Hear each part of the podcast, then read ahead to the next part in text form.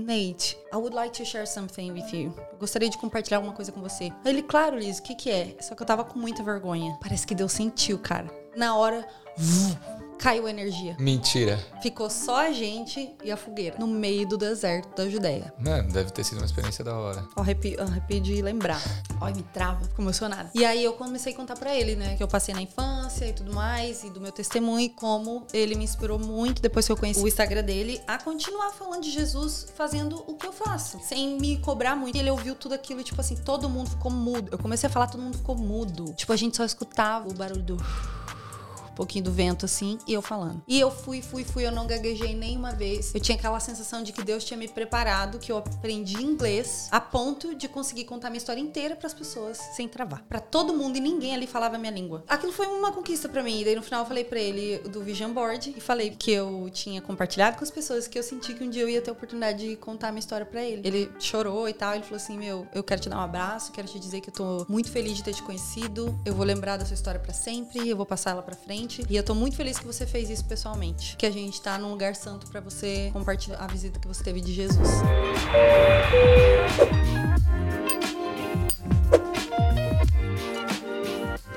Salve galera, sejam bem-vindos a mais um Equalizando, o podcast oficial do Grupo Brasileiros em Sydney 2022. Eu me chamo Daniel Ferreira Barbosa e hoje estamos aqui com ela, de Foz do Iguaçu.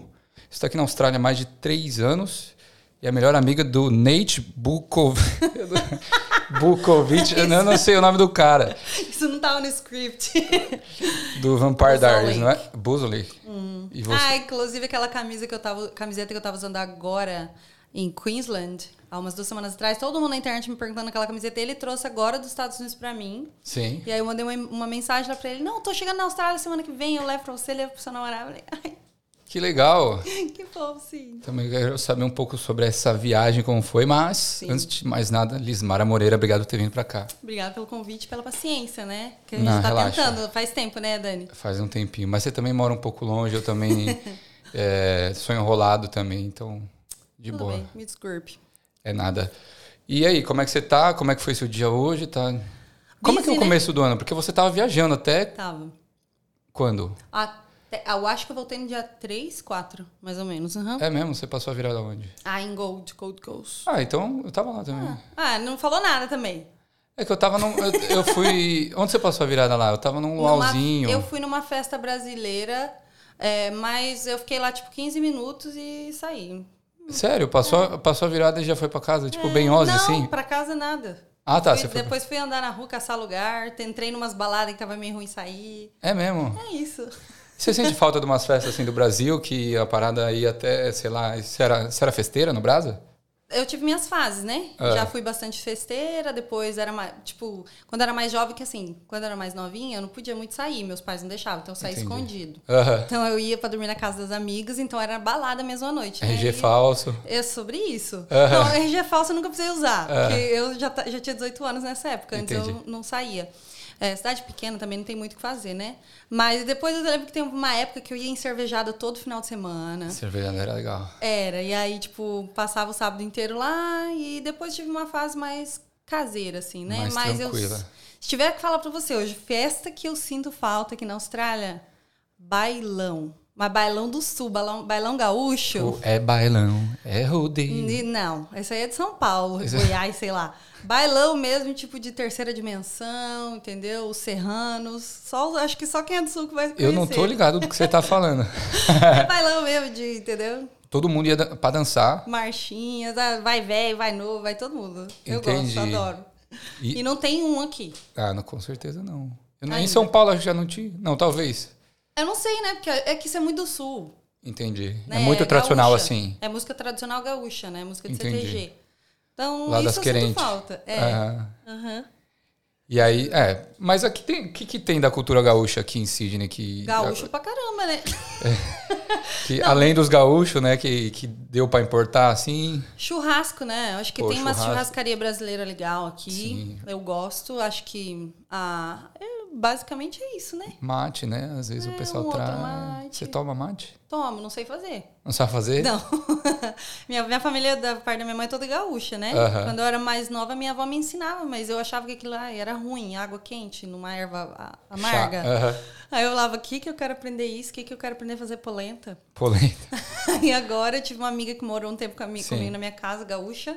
E aí ela fazia mate e eu comecei a gostar. Ah, é? Por causa Aham. dela? Aí a gente chegava, assistia um Diário do Vampiro tomando um mate. Diário do Vampiro. Hum, adoro. Então essa é a sua série favorita. É a minha série favorita da minha vida.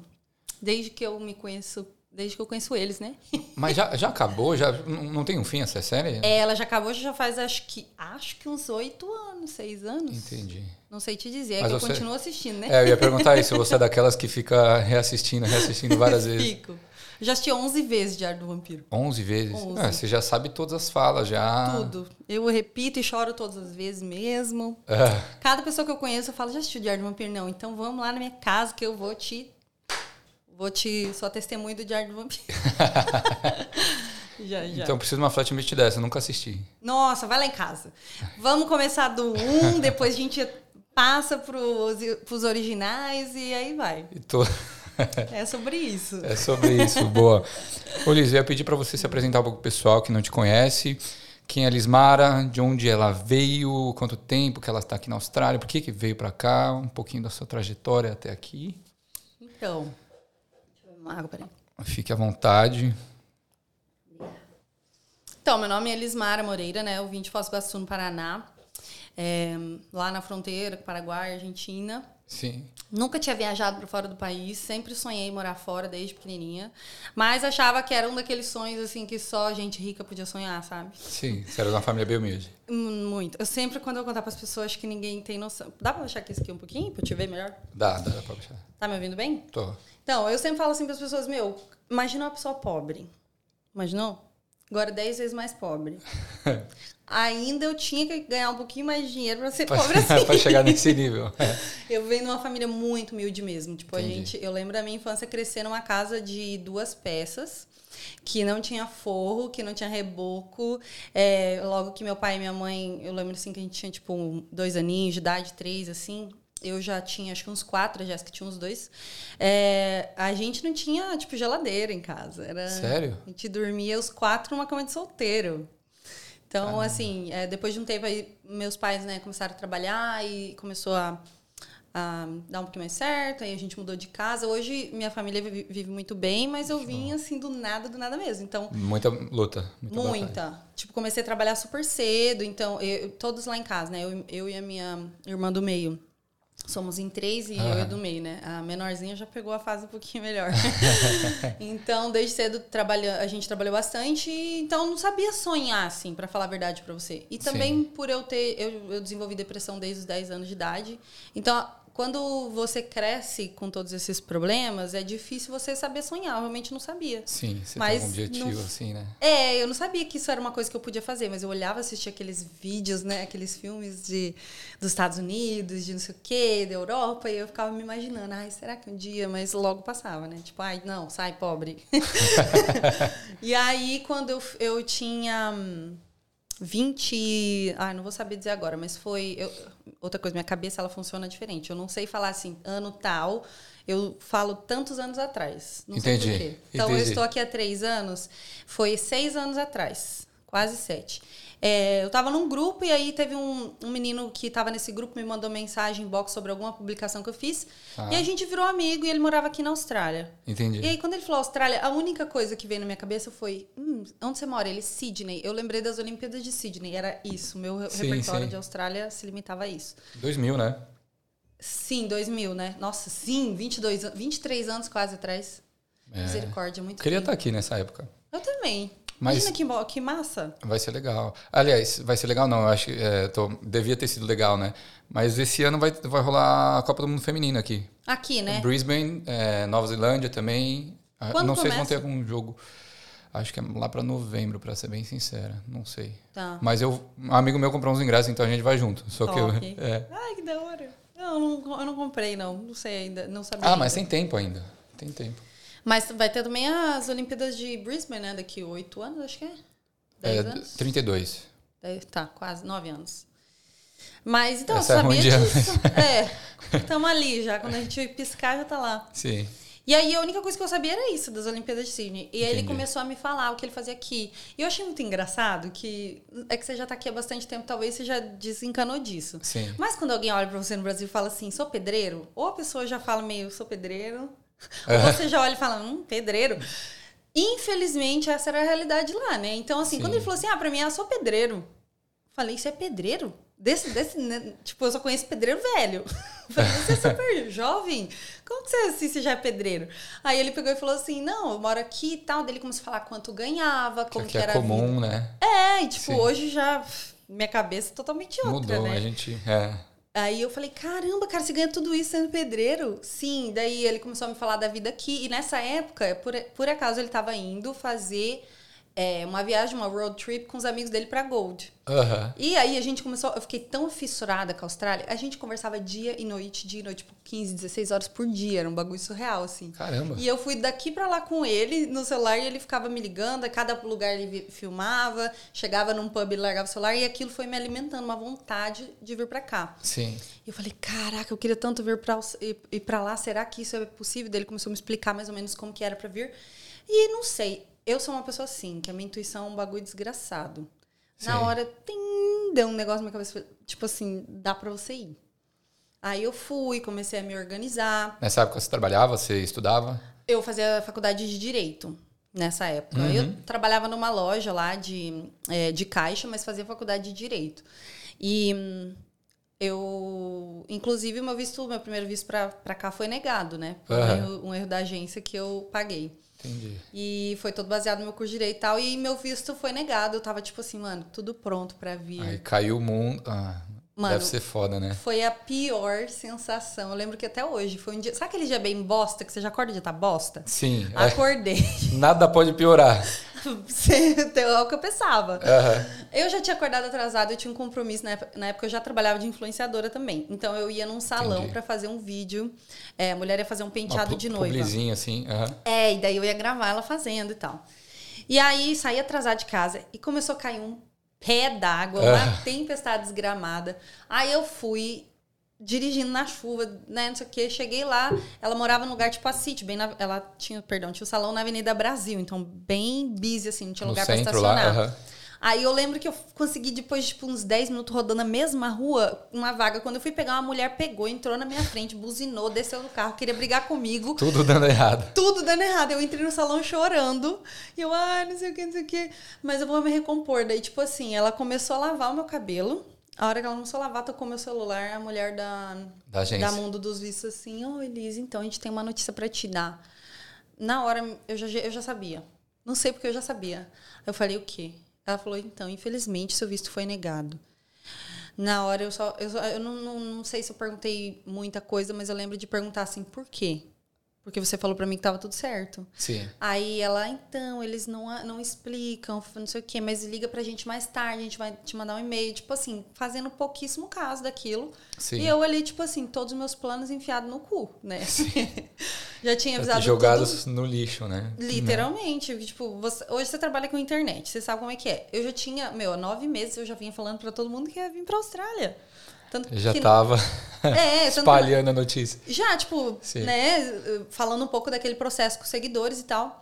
E, porque eu sempre fui fã de compartilhar as coisas em tempo real, enquanto Sim. estão acontecendo. Então eu queria compartilhar aquilo também, para as minhas memórias futuras. Voltei para casa arrasada. Eu lembro de. Nossa, eu chorei muito e eu fiz stories também naquele momento.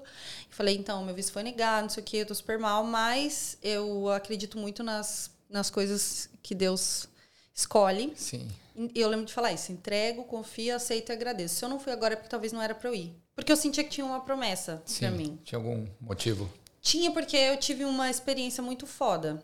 Que foi isso que fez eu falar: não, beleza, vamos. Quando, quando eu decidi que ia vir pra cá, se liga, se liga que bizarro. É. Quando eu decidi que ia vir pra cá, eu não tinha grana. Não tinha grana.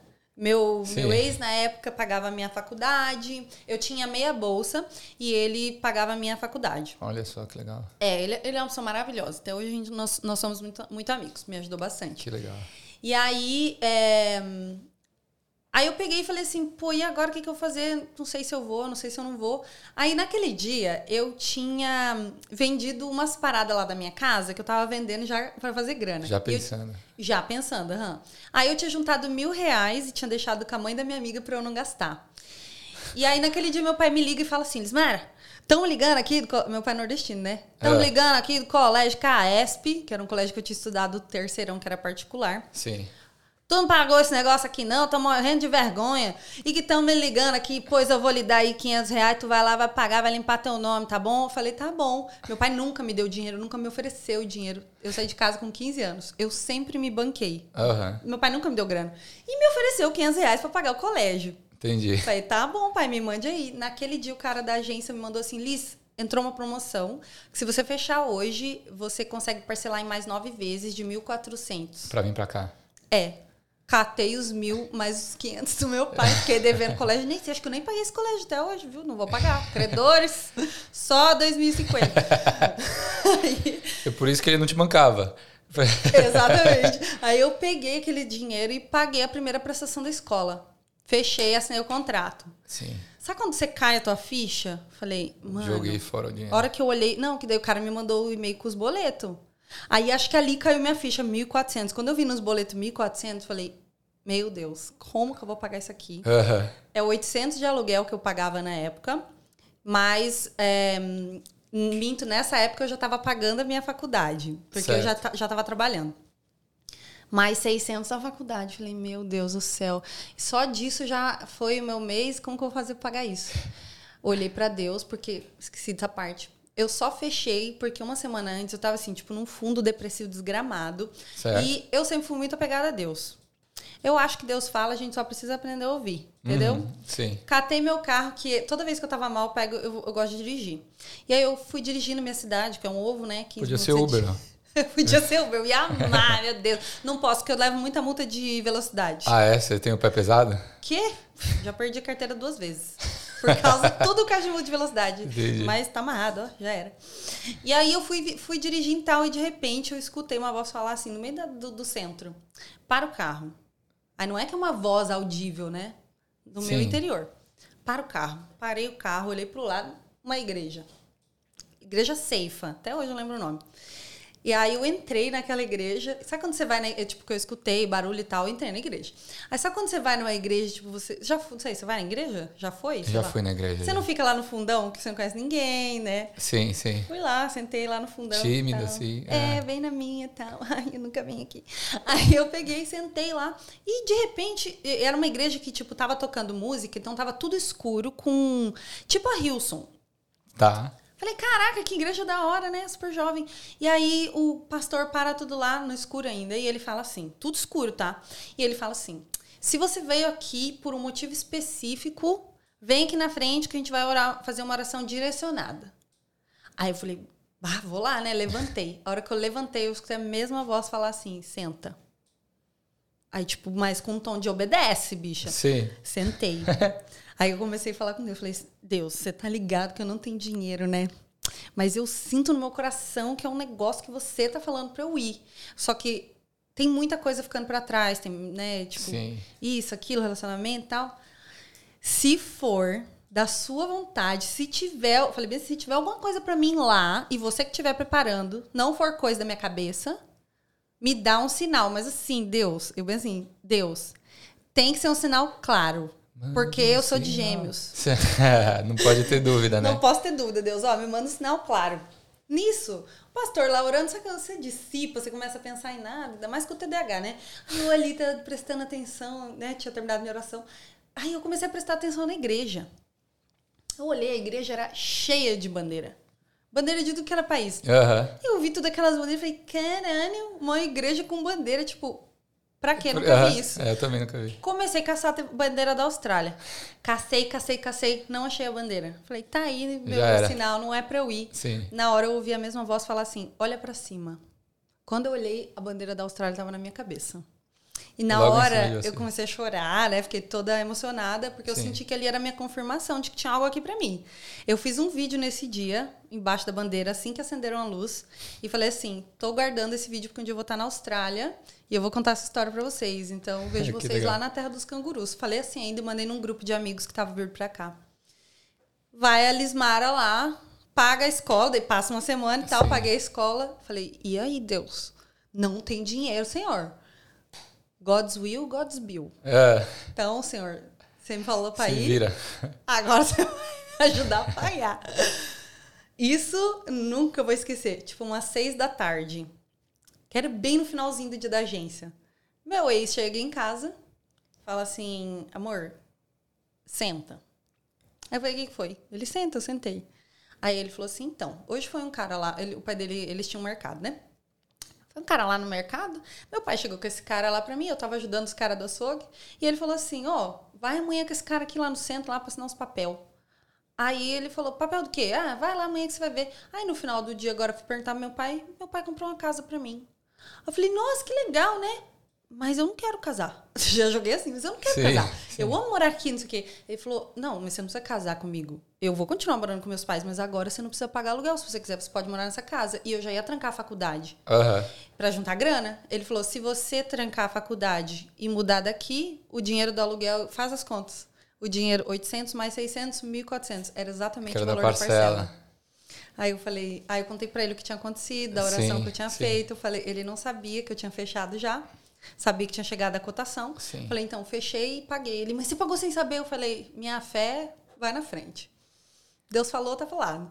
E aí, eu paguei, aí meu visto foi negado. Eu falei, e aí, Deus? Sim, Falei, mas você não mas quanto que tempo que demorou pra, pro visto ser negado? Foi 50, 50 dias. Entendi. Tipo, demorou ainda, eu tava na expectativa. Sim, sim.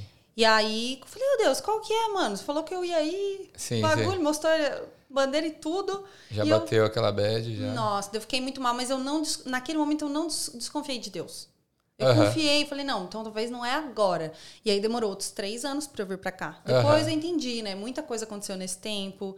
É, consegui me encontrar enquanto pessoa, enquanto propósito. Minha espiritualidade na época era muito baixa. Minha relação com a minha família era muito, muito tensa. Sim. Eu não era feliz, eu não era uma pessoa assim. Então, ainda tinha que resolver algumas coisas lá no Brasil antes de sair de lá. É porque você tá aqui, os sete anos, você falou, né? Sete anos. Vem aqui com a cabeça fraca ver o que acontece com você. É, Né? é foda. Eu não tava pronta, mas eu já, sa- já tava ligado. Aham. Aí por isso. Aí foram três anos. Foram três anos, e aí depois como é que voltou essa vontade, então? Então, a vontade nunca foi embora. Entendi. Só que toda vez que eu ia. É, porque a, a lei aqui muda cada. Peidou, Sim. tem uma lei nova. É osso, é osso. E aí é difícil de se programar, mas mesmo assim tava continuando programando. Aí eu, ahn, eu lembro que assim, no início podia fazer a comprovação financeira na conta de uma outra pessoa. Aí, tipo, passou acho que uns sete, oito meses, que daí eu já tava quase pronta pra vir, não podia mais. Tinha que ser na sua própria. Tinha que ser na minha, ou do cônjuge, ou da mãe, do pai, uma coisa assim. Aham. Então eu ia ter que juntar esse dinheiro.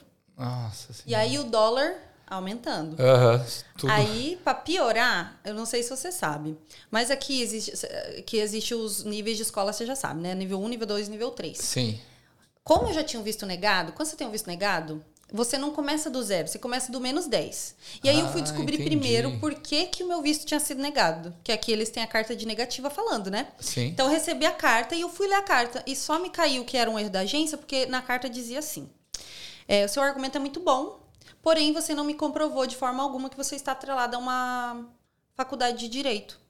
E eu achei estranho, porque a minha. Como eu fazia direito na existe um época, curso de direito. Aham. eu estava fazendo a faculdade. Aham. E o meu argumento, que era válido, foi o quê? Que eu ia voltar pra cá pra terminar o curso. Não só isso, eu Pra- pra consegui. lá, o- na real, né? pra- é, eu ia voltar pra terminar o curso, mas eu consegui na época, porque eu, eu ia muito bem na faculdade, cara. Tipo Sério? assim, eu tirava 9, 9, meio 10.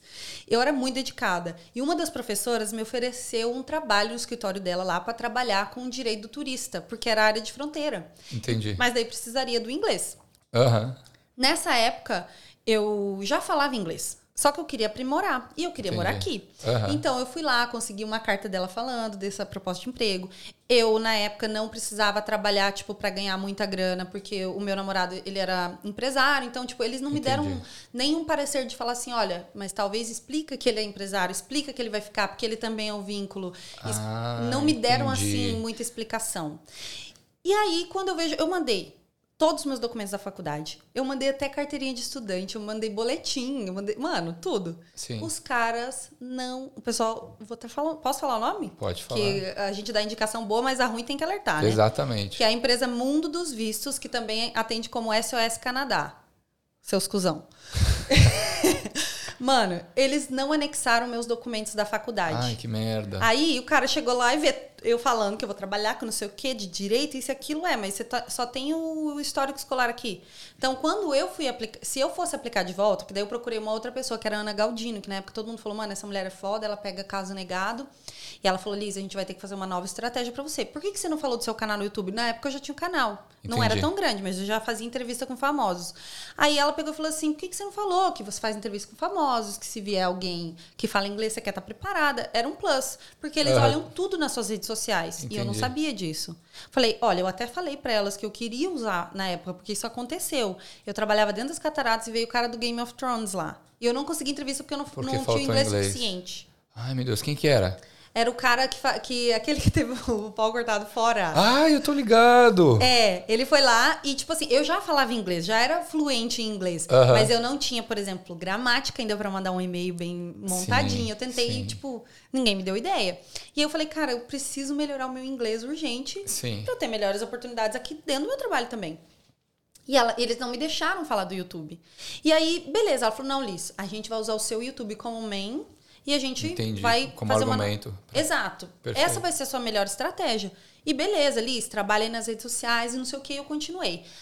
Então, passaram-se o tempo e cada vez aconteceu alguma coisa. Outra coisa que eu descobri foi das, das, escolas daí, que quando você tem um visto negado, as escolas automaticamente caem em pontos no ranking da imigração, se você tem muito estudante com visto negado. Ah, Porque quando você vai aplicar para fazer um, um COI, quando você vem e fala assim para agência, ah, eu quero estudar em inglês, ela vai te dar as opções das escolas, aí, vou nessa. O que, que ela fala para você? Vou mandar uma carta de interesse para a escola e a escola vai mandar. Né? Uhum. Aí a escola tem que te aceitar. Ou seja, a escola tem que fazer um filtro de que você é realmente estudante genuíno sim, antes sim. de mandar o seu visto para a imigração. Porque a imigração vai te dar um visto negado, automaticamente vai falar assim: mas essa escola aqui está tendo muito visto negado, eles não estão fazendo esse filtro, não? Estão querendo mandar bucha para cá? Cai no ranking. Ah, e aí, o que, que aconteceu? Nenhuma escola nível 1 queria me aceitar para eu fazer a aplicação do meu visto. Porque eu já tinha visto negado. Ah. Eu consegui uma escola na época nível 1 que me aceitou e eu tive que pagar, além de tudo que eu já tinha gastado, perdido, porque você perde dinheiro da aplicação, sim, um monte de coisa. Sim. Eu paguei ainda extra 5 mil reais em cima do, de tudo que eu já tinha pago pra, só para a escola me pra aceitar. Para a escola te aceitar? Então, toda vez aí, lá vai eles matem de uh mais 5 mil agora. Ela uh -huh. vai pagar eu seis, sete vezes, então demora mais. Então, toda vez alguma coisa me atrasava. E, então, na, e nessa época você estava trabalhando, estava no mesmo trampo? Ou Não, aí já estava só com a internet. Só com a internet? Só com a internet. Entendi. Mas eu era numa cidade pequena, então era muita permuta e tal sim, e tudo mais. E sim. sempre morei sozinha, por mais que eu tinha ali o meu ex, que era um suporte meu, eu tinha que me virar. Entendi. Então, já, e ainda estava juntando dinheiro para poder ter a comprovação financeira e tal, daí a gente vendeu o carro. Meu, a gente fez tudo o que precisava fazer na época. Ah, a gente é a Ana, né, Galdino? Que a Galdino ficava em cima de mim o tempo inteiro. Sim. Aí a gente mexia aqui, mexia ali, não sei o quê. E aí, de repente, é, eu lembro que teve uma época que aí eu tive um outro breakdown muito forte. Sim. E uma amiga minha chegou, eu já tinha tido visto negado, e ela falou assim, Liz, por que, que você não vai fazer um retiro? Que ela fazia retiro e tal, ela sempre participava, me chamava, eu nunca queria ir porque era igreja católica e eu venho de um background cristão, mas que era mais de igreja testemunho de Jeová, evangélica e tal, não, não sou evangélica, sou cristã, Sim. mas tinha aquele negócio de igreja católica, eu nunca senti nada lá dentro, isso que eu não vou. Mas naquela época, eu juro você que eu pensei exatamente assim, o que é um peido para quem tá cagado? Sim. Eu vou. E aí eu aceitei o convite dela e fui fazer esse retiro. E esse retiro mudou a minha vida. Nesse retiro eu tive uma experiência ali espiritual muito forte, onde eu revivi várias coisas da minha vida e inclusive um, um, momento do meu testemunho mesmo que da tentativa de suicídio que eu tive aos 15 anos. Uhum. E aí eu, naquele momento eu entendi que tinha entrado no meu quarto. E aí eu saí dali falando assim, não, eu vou perdoar minha mãe, porque eu não falava com a minha mãe na época, era muito complicada a nossa resistência. Eu fui para isso, porque eu queria ter uma vida mais leve e tudo mais. Queria. E eu queria vir para cá zero pendências. Então eu comecei a participar um pouco mais do grupo de jovens, eu comecei a ir de volta. Que e legal. aí Uhum, me apaixonei pelo, pela pastoral de rua que o pessoal do, dos freios fazia. Então, comecei a me envolver bastante com isso, porque me, me fazia bem. E nessa época, eu, um, eu lembro que eu, logo que eu tinha feito, depois de um tempo que eu fiz o retiro, eu senti no meu coração um dia. Eu, mano, tava arrumada para ir para fazer um. Era um encontro de jovens que a gente tinha um encontro geral da jornada, jornada Jovem, o nome do retiro. Tá. E eu tava lá com a camisa toda pronta, mano, de lente, eu usava lente de contato, toda maquiadona. E me, me ataca uma tremedeira no corpo. E eu sento na cama e é como se tivesse uma voz falando assim para mim: vai lá e você vai ter que falar. É hora de você falar, vai falar, vai falar. Eu sabia do que a voz estava falando. Só que dava medo de falar, porque eu nunca tinha falado tudo aquilo em voz alta. E Entendi. aí eu fui, literalmente, eu catei meu celular, eu botei em cima de um monte de livro que eu tinha assim, eu liguei a câmera e comecei a falar. E aí, naquele dia, eu gravei meu testemunho. Que foi onde eu contei o que aconteceu comigo no hospital, né? Sim. Da presença é, espiritual que eu tive. E naquele dia eu senti. De, teve muita coisa que, que eu falei ali, que depois que eu vi na edição pronta, eu não lembrava de ter falado. Eu falei, caralho, que bizarro, como que eu pensei nisso? Tipo, da onde que veio? Lógico que. Sim, porque não eu, tinha um roteiro. Nada. E, tipo, não eram coisas que eu nem nunca tinha pensado assim daquela forma na minha vida. Eu acredito muito que o Espírito Santo ele dá uma soprada na gente, em qualquer pessoa. Sim. né? Desde que você se permite. Naquele momento eu estava muito vulnerável. Eu acho que foi muito especial para mim. Mas ah. eu tive medo de postar, porque falava muito. É, porque eu falei abertamente como foi a, tentativa de suicídio, falei da minha relação com a minha mãe, falei. Sim coisas extremamente pe pesadas, né? E pessoais, né? É, muito difícil. Mas foi isso. Eu não divulguei aquele vídeo. Eu fui para um retiro, uhum. servi num outro retiro da pastoral. E naquele retiro eu, eu fiz uma oração onde eu falei para Deus que era para ele me mostrar se era para eu postar ou não. E eu fui ter uma conversa com uma mulher no último dia e ela falou exatamente uma frase que eu tinha pedido para Deus. Se é para falar isso. Ela falou exatamente a frase. E eu falei para ela, falei, olha, eu fiz um vídeo assim, assim, assim, assim, e eu acho que eu vou postar agora depois da nossa conversa. Sim. Cheguei em casa, postei. Eu não sabia, mas aquele dia era dia 10 de setembro, Dia Mundial da Prevenção ao Suicídio. Ah, olha que legal. Eu fiquei sabendo isso quando eu cheguei na Austrália, tá? Do Sim. Are You OK? Nem no Brasil. Eu não eu sabia. sabia também, é. Nem sabia que isso era uma data. Fui lá, fiz o vídeo e tal. Meu, passou tipo assim. Um mês, o vídeo começou a dar uma entre aspas, bombadinha. 5 mil views naquela época. Pra mim já era bombado no meu YouTube. E aí Sim. aqui, não sei o que, eu não divulgava para ninguém. Aí eu compartilhei uma vez no meu Instagram e foi isso. Quando foi em dezembro, eu tinha recebido um convite para palestrar na jornada que eu fiz. Isso era um, é uma honra muito grande para quem faz a jornada. Olha então, que legal. É, porque só quem palestra geralmente são, são pessoas mais velhas, né? E aí eu fiquei muito feliz, emocionada e tudo mais. E eu ia ser a última palestra do retiro. Só que chegou, na, o retiro era da sexta a domingo. Na quinta-feira, minha irmã tinha um desfile da loja dela e ela tinha me chamado para ir lá desfilar para a loja dela. Eu comecei a passar mal. Mano, eu queria desistir, porque eu falei, meu, não vou conseguir Muito nervosa. falar. Aham. Uhum. A hora que eu comecei a pensar, porque assim, você falar as coisas ali no YouTube é uma coisa. Quando você vai pra, falar uma pessoalmente. Câmera. Uhum. É, porque ali pessoalmente, dentro do retiro, são 45 minutos de palestra. Eu falo muito, eu falava assim, muito mais coisas da minha vida que eu não consigo falar até hoje na internet. Entendi. E é porque é uma coisa que realmente fica dentro do retiro. Quando eu comecei a pensar, eu juro pra você, comecei a fazer os tópicos lá antes de ir pro desfile, eu comecei a ter uma crise de pânico. E eu, Deus, eu não vou, eu não vou. Eu liguei pra uma amiga minha, falando, mano, eu acho que eu vou desistir, não vou conseguir. E ela foi, orou comigo e tal. Nossa, parece a crentona, né? Aí ela orou comigo e tal. E aí eu cheguei no. É, eu lembro que no começo do mês de dezembro, dia 1 de dezembro, eu tinha feito uma listinha do que eu queria pro próximo ano, né? Perfeito. Baseado na minha listinha do começo do ano, que eu não tinha feito nada. Fui lá e fiz, e eu lembro que eu coloquei assim, ah, queria chegar a 10 mil inscritos no YouTube, porque eu já estava no YouTube há anos, e nunca foi uma meta para mim. Eu nunca entrei no YouTube para ganhar dinheiro, nem para ter fama, nem para ter fama. Mas era um reconhecimento do trabalho. A gente sempre coloca metas no trabalho. Sim, né? é sempre bom. É. E eu falei, ah, meu, eu queria bater 10 mil, tinha 9 mil e alguma coisa. Tá. Aí foi isso. Isso foi no dia 1 de dezembro. Aí, eu, se eu não me engano, retiraram no dia 5 e no dia 4 eu tava lá no desfile, algo assim. 4, 5, não sei. Eu tava lá no desfile e de repente meu Instagram começa. Um monte de gente me seguindo. Juro, olhei pro lado e falei assim: Eita, mãe, será que vazou uns nude? Mãe, não é assim. querer ver umas fotos aí que não devia. É, que na minha cidade, quando vazava um nude de alguém, o pessoal ia lá nos grupos expor bem escroto. Sim. E aí, todo mundo ia seguir a pessoa. Mundo, ah, e todo mundo sabia, na cidade pequena também. É. Aí eu falei, ixi, será que vazou uns nude da onde? é a única coisa que passou na minha cabeça, que um monte de gente começou a me seguir. Sim. De repente eu fui ver, cara, alguém tinha pegado um trecho do testemunho colocado no Facebook, tipo, em uma hora tinha 10 milhões de views. Tipo assim, um bagulho. Então viralizou de uma forma que você não tava nem imaginando. Nem, nem tinha divulgado o bagulho direito, entendeu? Uhum. Eu não tava entendendo o que tava acontecendo. E muita gente daí começou a ir lá pro YouTube para tentar me achar e daí vinha pro Instagram. Entendi. Tipo, só sei te dizer que aquilo para mim foi como se Deus estivesse falando bem assim, olha aqui. Porque daí eu cheguei em 10 mil inscritos em minutos, Passou, né? Passou, né? E aí era como se Deus estivesse falando assim: eu vou te dar tudo que você me pediu, mas eu preciso de você lá amanhã. Entendeu? Eu tenho alguma coisa pra você lá. Uhum. E, mano, aquilo foi um gasto pra mim. Eu fui. Chegou no final do mês, eu, eu tinha pedido 10 mil inscritos. Eu ganhei 100 mil. Olha só. Deus, Deus me deu 10 vezes mais. Sim. E aí, meu, comecei a fazer é, palestras em outros estados, em outras cidades. Abriu, sempre. Te, te abriu portas.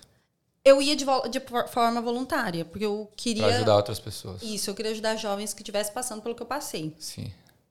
E hum, foi uma, uma realização pessoal muito grande, porque eu consegui é, ver um propósito em tudo de ruim que eu tinha passado, de certa forma. Sim, sim. E aí eu falei, chegou num momento que eu falei assim: agora tô pronta pra Austrália. Agora é hora de tentar de novo. Liguei pra Ana e eu lembro que ela falou assim: beleza, vamos fazer aqui a tua carta. Eu falei: não, não, não. Eu vou fazer minha carta de intenção e eu não vou mentir. E aí eu comecei a carta, acho que eu já comecei alguma coisa assim, tipo, ah, solenemente, juro, não sei o que, aquelas paradinhas. Uhum. E eu sei que eu comecei a falar assim, olha, eu sinto que eu tenho um propósito de vida. É, eu tenho feito isso, isso e isso. E é, mesmo sabendo que a Austrália, a maioria é agnóstico. Eu falei assim, olha, eu acredito é, fielmente que eu tenho um propósito que Deus deu para mim. Esse aqui é o trabalho que eu tenho feito, falo sobre isso, sobre isso, sobre isso é, prevenção do suicídio, combate à depressão. E na época que o vídeo tinha atingido acho que só 50 milhões de pessoas. Só, oh, 50 milhões de pessoas. Eu falei assim, se é, falando português eu consegui atingir 50 milhões de pessoas, eu não consigo imaginar o que o inglês pode me trazer. E hoje no mundo, é, o que eu mais consigo ver é o quanto isso está consumindo as pessoas. E eu sinto que eu posso fazer alguma coisa a respeito. Então, eu Olha já tive só. um visto negado antes, Sim. mas agora é a hora de vocês me deixarem entrar. Olha que legal. Uhum. E meu visto saiu. E o visto foi aprovado. Eu, porque, tipo, na época eu mandei um Media Kit com todos os acessos do vídeo. Ah, entendi. Fra entendi, entendi. É, frases não, é, de, de, é depoimentos das pessoas. Uhum. Eu mesmo traduzi. Gente, hoje eu olho assim, o meu inglês gramatical era bem ruizinho, mas eu que traduzi Sim. tudo. É, depoimentos da galera falando, pô, o seu vídeo me ajudou muito com a minha filha, não sei o que, não sei o que. que eu, ah, eu ia me matar, procurei seu vídeo, não sei o que, nananana. muita gente. Então, fiz lá um dia kit todo, todo o meu processo de visto dessa vez foi baseado no meu testemunho e do meu Entendi. trabalho de, nas redes sociais. Que legal. E aí você veio para Que ano foi isso que você veio para cá? Três, Três anos, anos, atrás, foi 2020, 2019. então. 2019, um pouquinho. Cheguei aqui dia 5 de setembro. 5 de setembro? 5 de setembro, Seis. passou um tempinho, a pandemia chegou. Uhum. E como é uhum. esse início assim, como é que foi assim? Você estava imaginando você estava imaginando que ia ser muito diferente? Sua adaptação aqui no país foi difícil ou foi fácil? Você já tinha inglês suficiente para se virar? Como é que era? Bom, aí eu sempre falo que adaptar em lugar bom não é difícil, né? É. é então, assim, para falar a verdade, eu já vim falando inglês. Eu não tinha medo de conseguir trabalhar em nada, mas eu demorei para conseguir trabalho. Eu demorei um mês. Entendi. Não sei dizer por quê. Deus sabe, eu não sei. É, mas quando eu cheguei, eu fui morar na casa da, da Lana. Ela era casada e a mãe dela estava aqui. Valverde? É. Isso. Aí eu, eu aluguei o quarto do menino que, tava, que saiu. Tipo, eu cheguei e eu ficar no sofá dela uns dois, três dias para já arrumar um short term. Uhum. E aí esse cara pediu para sair, acho que ele viu que eu cheguei e ele já tava querendo vir morar pra City. Uhum. E aí eu falei, não, eu fico com o quarto. Aí a mãe dela tava aqui na época visitando por uns dias, por um. Ela ainda ficar mais umas, umas duas semanas. Então eu fiquei lá e a minha adaptação no início foi bem difícil, porque eu ainda tinha muita coisa mal resolvida no Brasil. Foi muito difícil para mim, foi emocionalmente falando. E bem Entendi. nessa época, o meu vídeo estava em alta. Por incrível que pareça, ele começou por causa do setembro. Setembro, né? Uhum. Começou, ó, Só que naquela época eu comecei a receber numa base de duas a 2.500 mensagens por semana Nossa. de gente falando sobre depressão e suicídio. Foda, né? Muita Foto coisa. de gente se, se cortando, foto de gente com arma na cabeça, foto de, de, de carta de despedida, gente falando que ia se matar e matar criança. Coi Complicado, né? Muito, muito, muito pesado. pesado. E aí você sabe, a gente chega aqui, não é só uma língua nova, um país novo. Sim, é, é saudade, saudade, é, é medo de não ter grana, porque eu vim quase sem grana, é medo de não conseguir trabalho. É muito difícil, é, tu, é uma bola. E, tipo, o tempo aqui parece que corre muito mais rápido. É. E aí, essa pressão vindo junto, mano, eu, não, eu comecei a ter muita crise de pânico, porque eu sonhava que eu ia. Eu tinha medo, olha isso, eu fazia terapia, porque. Me, desculpa, minha garganta chega a dar. Eu tinha pavor de pensar que alguém um dia, Deus me livre, ia cometer suicídio e a família ia pegar o celular e ver que a pessoa tentou falar comigo e eu não conseguia ajudar. Sim. Mesmo sendo humanamente impossível e ainda sendo humanamente possível. Hoje eu entendo que não é minha responsabilidade. Eu tô aqui para inspirar as pessoas e entenderem que independente da, da fossa que você tá, dá para você dar certo. Sim. Porque Deus me abençoou Sim. e eu também fiz minha parte. Então eu compartilho as minhas vitórias para isso, mas naquela época meu início foi Era muito muita coisa para você. É. Aí até que apareceu o Lucas, graças a Deus. Que é o seu, o seu companheiro? É, eu conheci ele, mudou para aquela casa um, exatamente um mês depois que eu tava ali. Ah, então você, você conheceu seu namorado pouco tempo antes de chegar para a Austrália? Um, um mês antes. Um mês depois que eu cheguei. Ah, a gente tá junto desde o primeiro dia. Que legal. Uhum, é. Mas assim, você acha que a uma coisa sobre a depressão, você dá para se curar da depressão ou ela pode voltar mais lá na frente? E essa, essa coisa que a gente falou do intercâmbio. Uhum. É muito fácil você entrar na fossa aqui na Austrália, né? É. Você se perder. E como, sei lá, como você já tendo esse histórico de, de ter tido depressão, como isso te afetou aqui?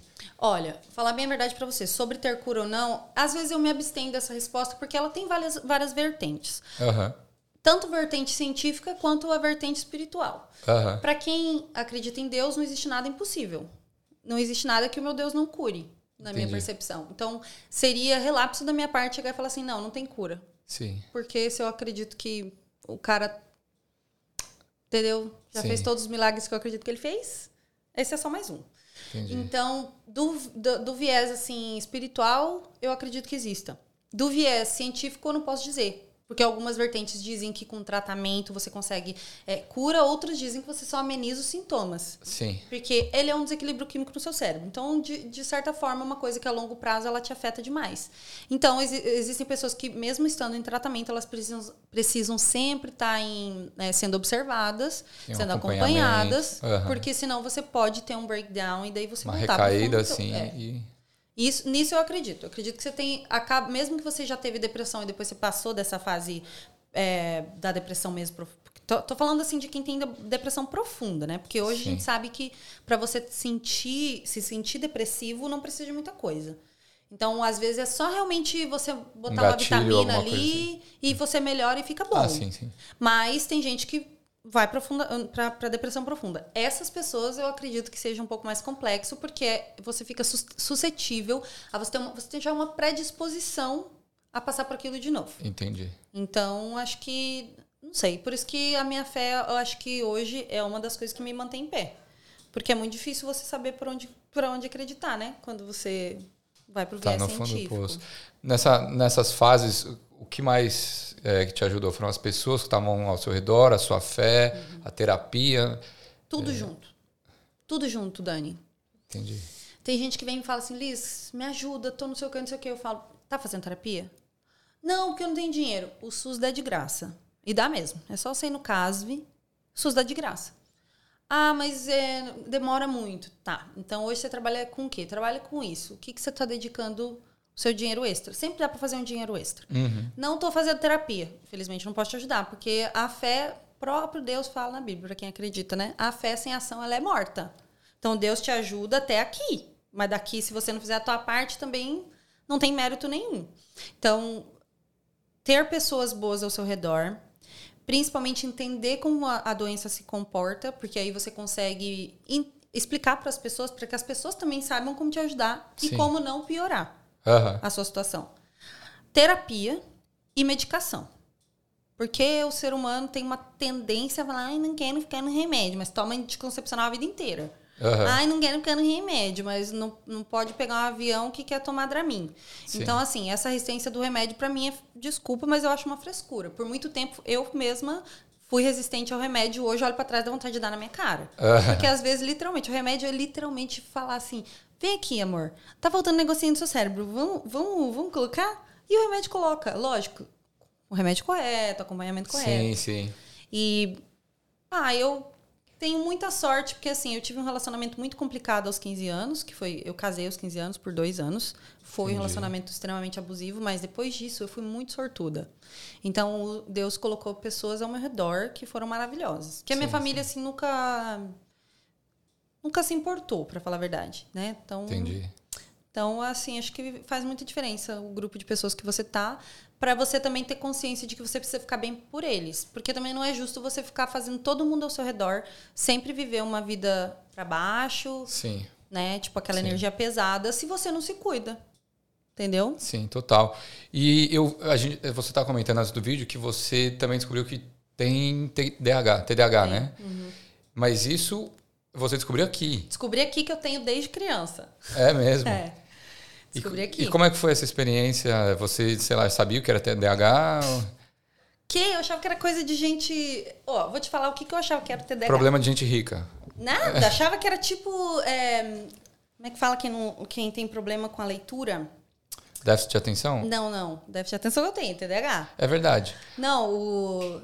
le- é dislexia. Dislexia. Eu não sei porquê. Mas não é só leitura também, é dislexo, né? Na, na hora da escrita também. Isso. Então, É. na minha cabeça, eu não sei da onde eu tirei isso, mas eu não tinha informação. Então, eu achava que TDAH era tipo a dislexia. Ah, entendi. Quando eu tava no Natal, uns dois anos atrás, segundo Natal que eu tava aqui, eu acho. Sei lá. Tá. Tá vendo como que minha cabeça vai assim? É. Back forward. É, tá. Eu tava trabalhando de barista num lugar com um psicólogo. Isso eu acho isso fantástico. Aqui na Austrália, eu, eu adoro chegar e dar umas carteiradas nos gringos que acha que eh, você vê ali Que um eles são garçom melhores e, que os outros. Aham. É, eu falo, você sabia que aquela pessoa pode ser um advogado? Você sabia que aquela pessoa pode ser um, um, um, um psicólogo, um psiquiatra? Sim. Ai, mas tá fazendo o que ali? Tem que explicar que a gente vem aqui, tem que começar do zero, tem que aprender a Sim, língua não é tão fácil assim. tem que sustentar eles, né? Pagando os vistos. E aí eu falei assim, pô, trabalhava, daí eu tava trabalhando com esse psicólogo maravilhoso, Lucas, inclusive amo ele de paixão. Ele chegou um dia, a gente e me chamou para passar Natal na casa dele. E aí eu fui na casa do parceiro dele da época. E a gente foi passar lá. E eu sei que a gente tava sentado e ele olhou para mim e falou assim: Ah, não sei o que, eu lá falando um pouquinho de alguns problemas que eu tinha tido. E ele falou assim: Ah, Liz, eu acho que você tem TDAH. Por que, que você não faz. é, Um não vai no psiquiatra pra ver? Aham. Eu falei, eu olhei pra ele e falei assim, eu não, sou super inteligente. Aí eu não sei por que eu achei que dislexia era uma pessoa que não aprendia. Depois também fui entender que não é assim, Sim, né? sim. Não tem nada a ver com inteligência. E aí ele pegou e falou assim: não, deixa eu te explicar. Você é assim, assim, assado. Eu já percebi isso, isso, isso em você. Isso é um sintoma do TDAH. Isso, tudo. E ele foi descrevendo e eu fui me vendo ali. Falei, meu Deus, mentira. Aí ele assim, tá, e, e vamos voltar um pouquinho mais. Eu não posso te, te dar diagnóstico, mas eu sou psicólogo, vamos lá. Em, em tal idade, como que era esse comportamento aqui? Daí eu falava, daí ele falava, isso também é do TDAH. Essa idade, isso que E ele foi falando, falando. Daí eu falei, Se encaixava tudo. tudo. Falei, meu Deus do céu, outra doença. Ai, Jesus. Mas aí eu deixei passar um pouco, e aí depois de um tempo eu comecei a sentir, assim, quando eu comecei a estudar mesmo o TDAH e ver como que aquilo influenciava na minha vida, e que principalmente isso leva, leva a maioria, 90% dos casos de pessoas que têm TDAH chegam à depressão Entendi. se não tratado desde a infância. E a, a- a ansiedade, a depressão e, e esses transtornos todos que podem ser advindos do TDAH. O TDAH não tem cura, Entendi. mas tem tratamento. E eu falei, gente, quer dizer que eu passei tudo isso na minha vida porque uma professora não conseguiu ver que eu não era encapetada, que eu só, só tinha TDAH. Aham. E aí eu fui num psiquiatra, é, consegui marcar a consulta.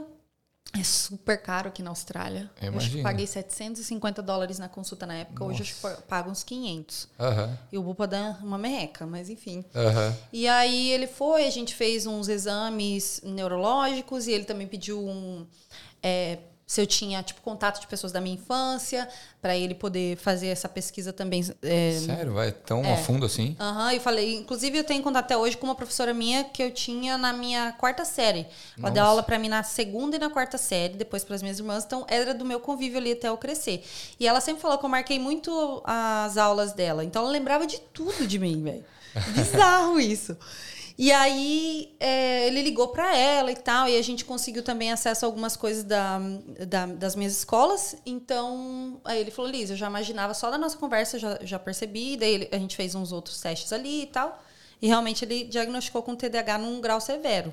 Entendi. E aí ele começou a passar medicação e hoje eu tô no, realmente a medicação assim ajudou bastante e conhecer o transtorno para que eu pudesse passar para as pessoas ao meu redor também.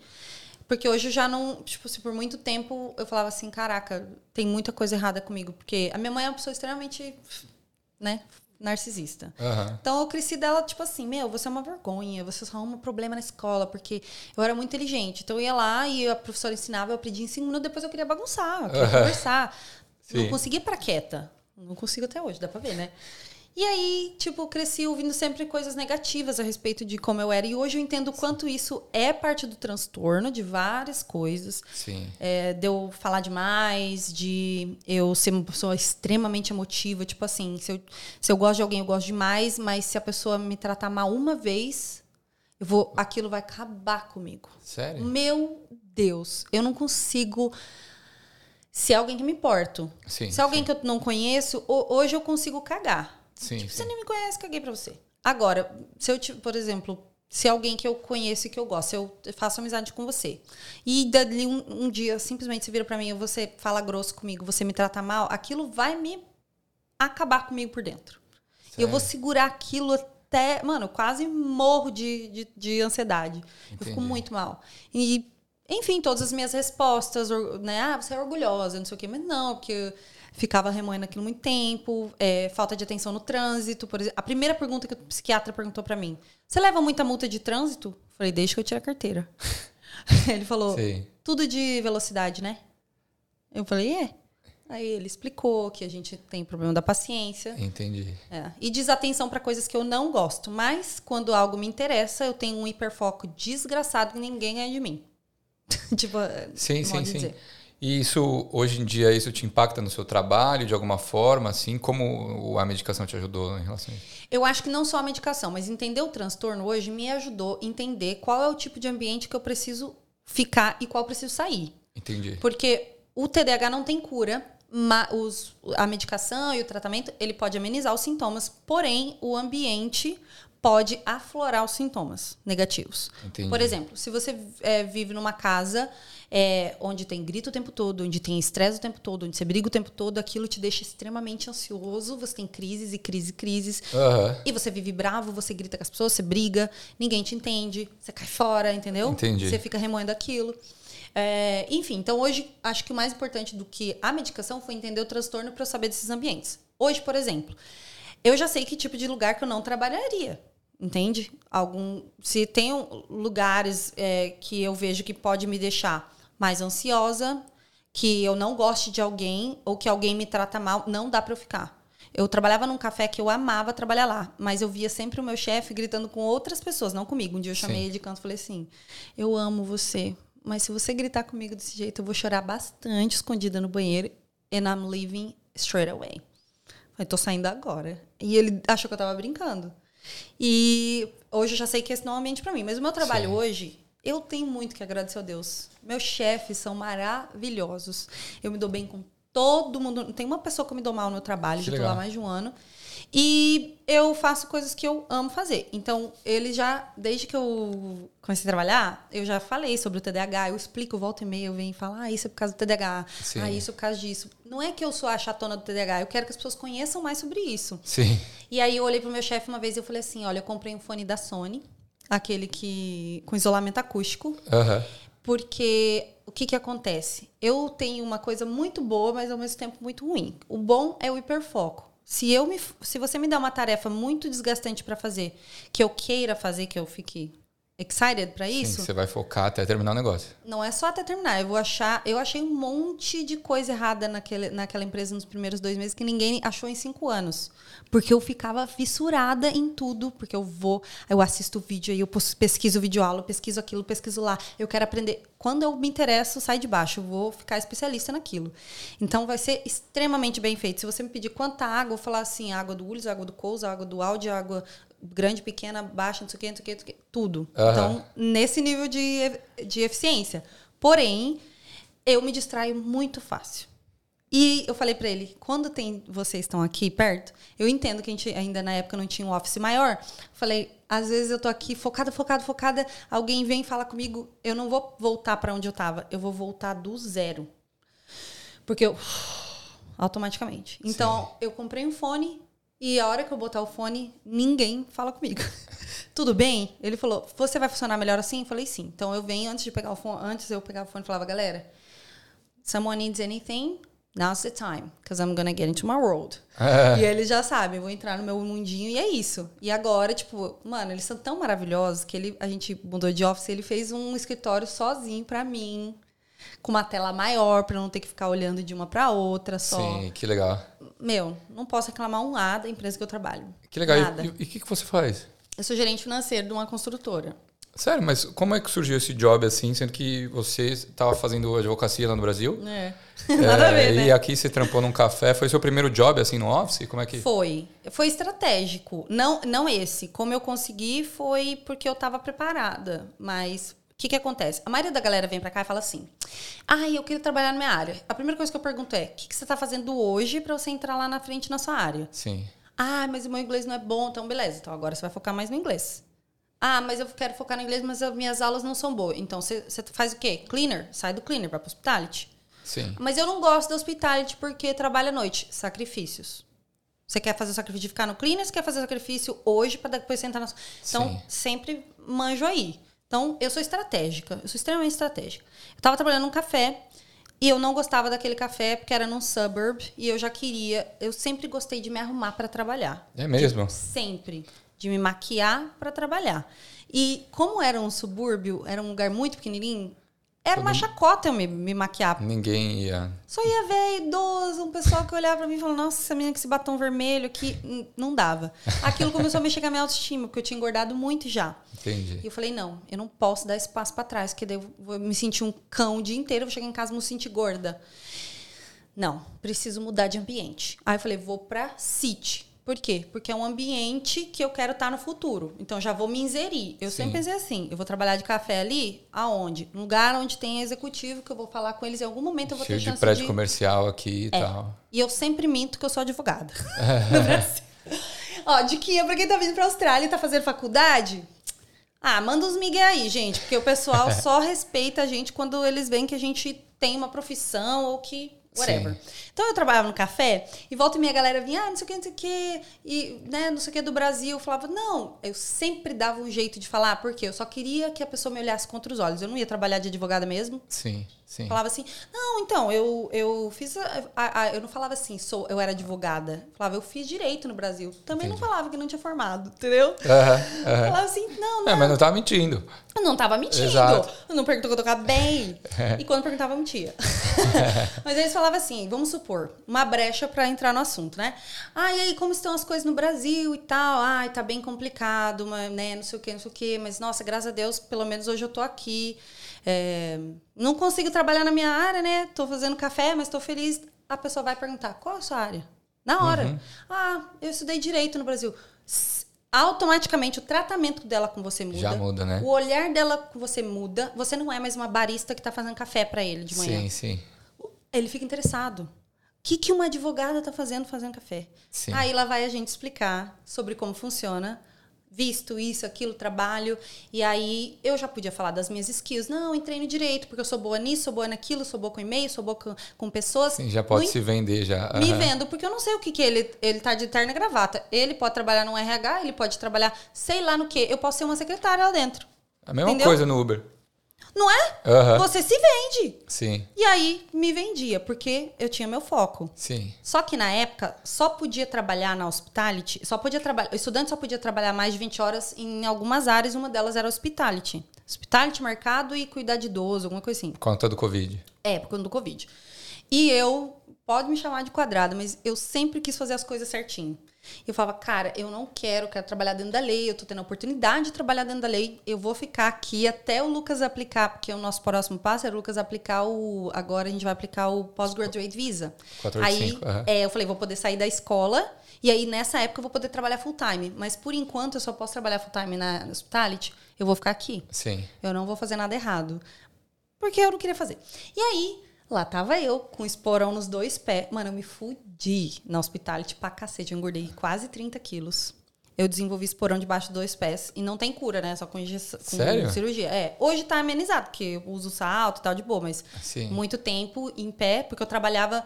é, Já vou falar do negócio da, do meu trabalho, mas só dar esse briefing, porque vai chegar lá no meu trabalho. Beleza. O TDAH funciona assim. e o que que acontece? Por que, que eu fiquei assim desse- nessa época? Eu fui e falei, beleza, vou pra City. Aí fui lá num trabalho, falei, ainda não é aqui que eu quero trabalhar. Comecei a procurar emprego em outros trabalhos melhores, onde eu podia me arrumar. Sim. E onde eu via que tinham várias venues. Falei, agora meu próximo passo é arrumar um lugar que tem vários cafés ou restaurantes, porque aí esse cara vai ter um RH. Sim. Esse cara vai ter um escritório. E lá na frente eu posso me mostrar para ele. Então eu sempre fui tendo um foco do pró- próximo passo. Nessa época, o Lu, um pouco antes, o Lucas come, é, começou a. A gente falou com a gente de imigração para ele estudar aqui, para poder lá na frente a gente fazer Pegar o skill quatro- visa. Porque ele não tinha profissão na lista, né? Entendi. E aí eu falei assim, tá, vamos lá. Ele trabalhava na obra na época. Já trabalhou aqui na obra? Nunca. Tá, mas você conhece bastante gente que trabalha na obra. Ah, ganha, bastante. ganha bem na obra. Sim. E aí, pra ele poder estudar essa profissão, ele ia ter que trabalhar dois dias a menos. Então, mano, um puta de Já uma ia diferença no impactar, income. aham, muito. Tinha sa- acabado de sair da época de Covid, eu fiquei cinco meses sem trabalhar no Covid. E ele que me ajudou e tal. Então, a gente tava super quebrado, devendo a casa que a gente tinha entrado. Mano, assim, fudido. Batendo carro, tudo tinha de ruim, queimando geladeira, enfim. E aí vem essa bomba, tá? Mas daí a gente vai ter que, você vai ter que estudar dois dias na semana, full day. Então não vai poder trabalhar segunda e terça. Aí você não consegue um emprego fixo, porque quem que vai pegar você quarta, quinta e sexta?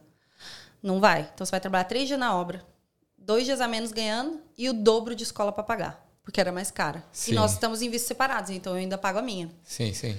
E agora? Eu olhei pra ele e falei assim: Você se vê fazendo isso? Sim. Você se vê estudando, é uma coisa que você gosta. Porque não vai fazer nada infeliz. Gosto. Então você vai ser a pessoa principal pro caminho do nosso PR. Então eu vou ser o seu aporte financeiro. Então esse vai ser meu passo no no- o meu meu papel na nossa residência. Que a maioria da- das pessoas acha assim: "Ah, a mulher vai no visto do cara, não sei o quê". Sim. Eu falei, não, eu vou te dar o suporte. Vai ser o oposto. Exato. Naquela época eu trabalhei assim por seis meses, cinco, seis meses, double shift, de domingo a domingo, sem uma folga. Caralho. Sem uma folga no hospitality, em pé. Hospitality é foda, né? 10, 12, 14, 16, 17. Eu cheguei a trabalhar 18 horas por dia. Podia na época. Sim, sim, sim. Então, eu aqui, ó, ganhando 20, 22, Mas 24 horas, fisicamente 25. consumido. Fudida. Fudida. Até que chegou o ponto que daí eu já tava ganhando 25 a hora, então eu tava ganhando um pouquinho melhor.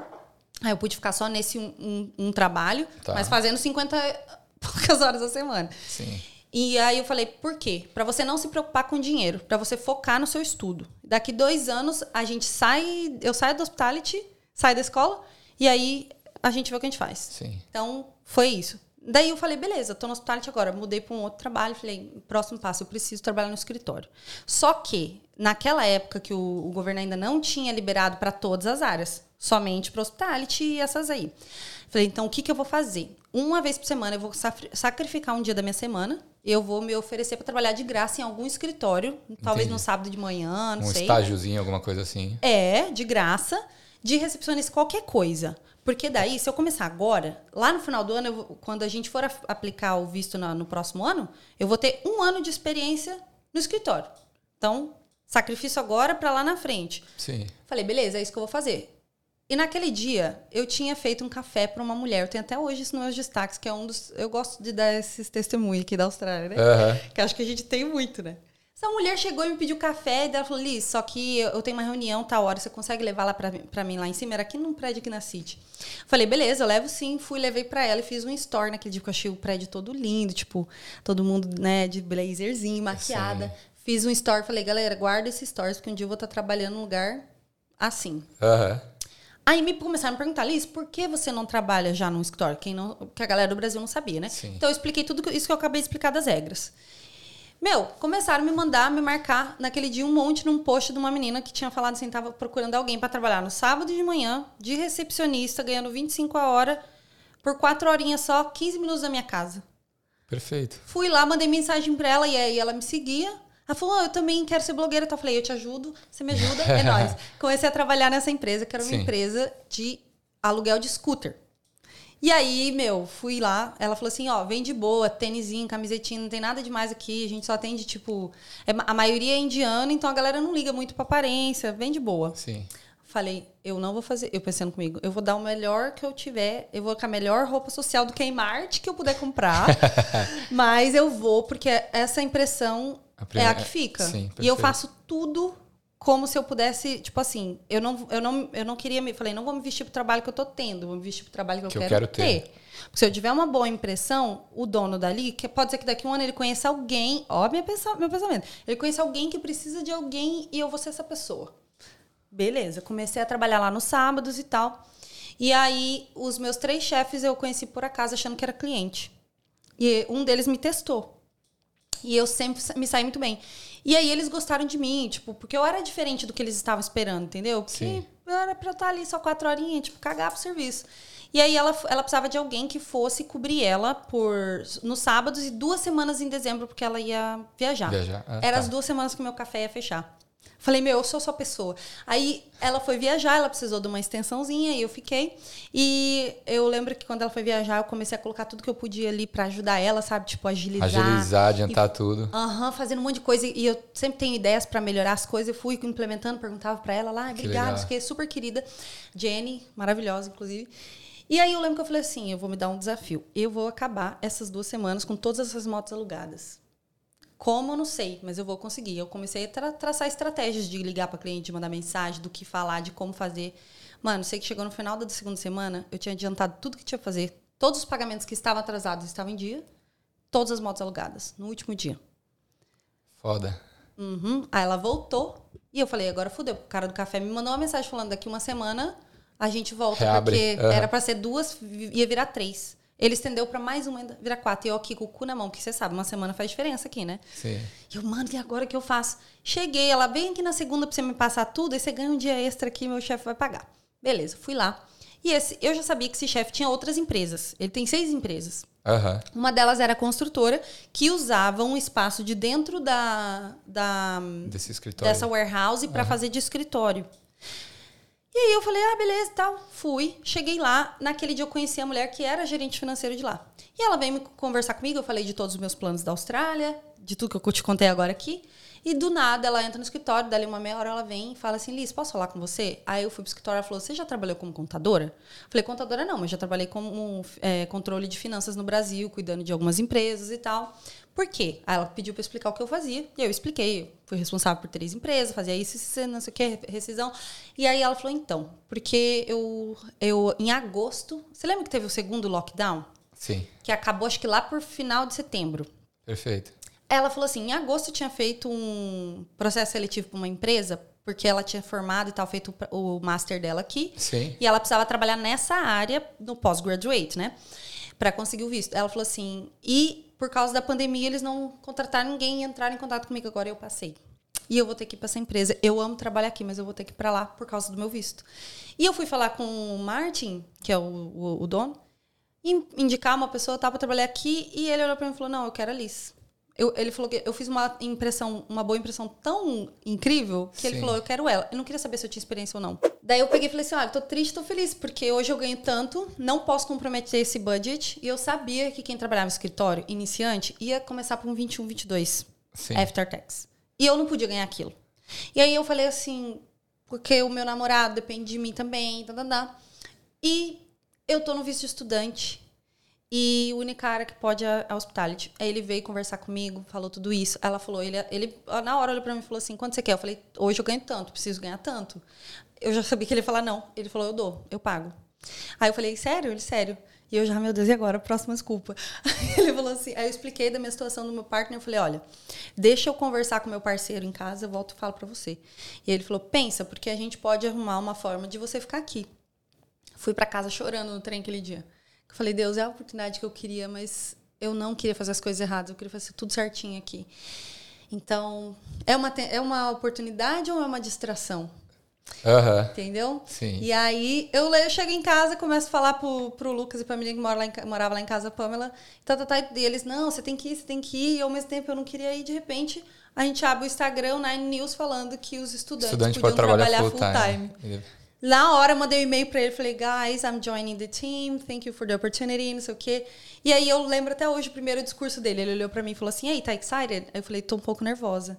Aí ele, por quê? Eu falei, ah, eu tenho medo de não, não pegar, porque ela, ela, meu, vim pra Austrália aprender tudo sobre tax da Austrália, sobre pagamento, sobre finanças. É muita coisa e ela só tinha duas semanas para me ensinar. Sim. E na segunda semana ela tava de luto, porque morreu um, um menininho que ela cuidava. Ah. Então eu tive uma semana de treinamento, mas eu aprendi tudo. Mano, comecei a ver vídeo, chegava em casa ficava até meia-noite estudando o que ela me ensinou. Aham. E aí ele falou pra mim assim: Você já nadou num lago de, de lama? Falei, hã? Aí ele, no lago de lama? "Va- Já viu um lago de lama? Eu falei, não, mas consigo imaginar. Ele falou assim: imagina que você tem que nadar nesse lago. Primeira vez que você pula lá, como que você vai nadar? Vai estar difícil, você não vai conseguir ficar dando passada, vai estar sujo, vai estar muito escuro, você não vai conseguir ver, você não vai conseguir abrir o olho. Você pula de novo lá durante uma semana seguida, como que vai estar o seu nado? A tua passada já está mais firme, você já consegue passar mais de boa, você já Sim. consegue abrir o olho. Na terceira, quarta semana, você já está conseguindo ver um pouco mais claro. As coisas vão melhorando, né, gradualmente. Exato. Vai, vai ficando mais clear. Ele falou: Everything in life is just like a mug lake. Tudo na vida é como um lago, um- um lago de lama. Tudo se aprende se você for uma pessoa inteligente. Desde uma contadora até um cirurgião. Então, fica tranquila, você é uma pessoa inteligente que eu já vi. E eu confio no que você está fazendo. E eu tô aqui para te ajudar porque você precisar. Eu não sabia, mas ele também tinha background de contador. Aí eu falei, caraca, aquilo mudou a minha cabeça. Então eu sou muito, eu fui muito dedicada nesse trabalho, sou até hoje. E graças a Deus, sim, eu sou muito valorizada lá, sabe? Mudou a, a minha vida aqui. Porque acho que uma das coisas que mais dificulta nossa vida na Austrália é quando você está trabalhando num emprego que você não ama, mas se você não tem uma meta. Eu não tava, assim, amando. Eu gosto de fazer café, eu sinto falta até hoje. Mas Você eu faz um nunca café bom?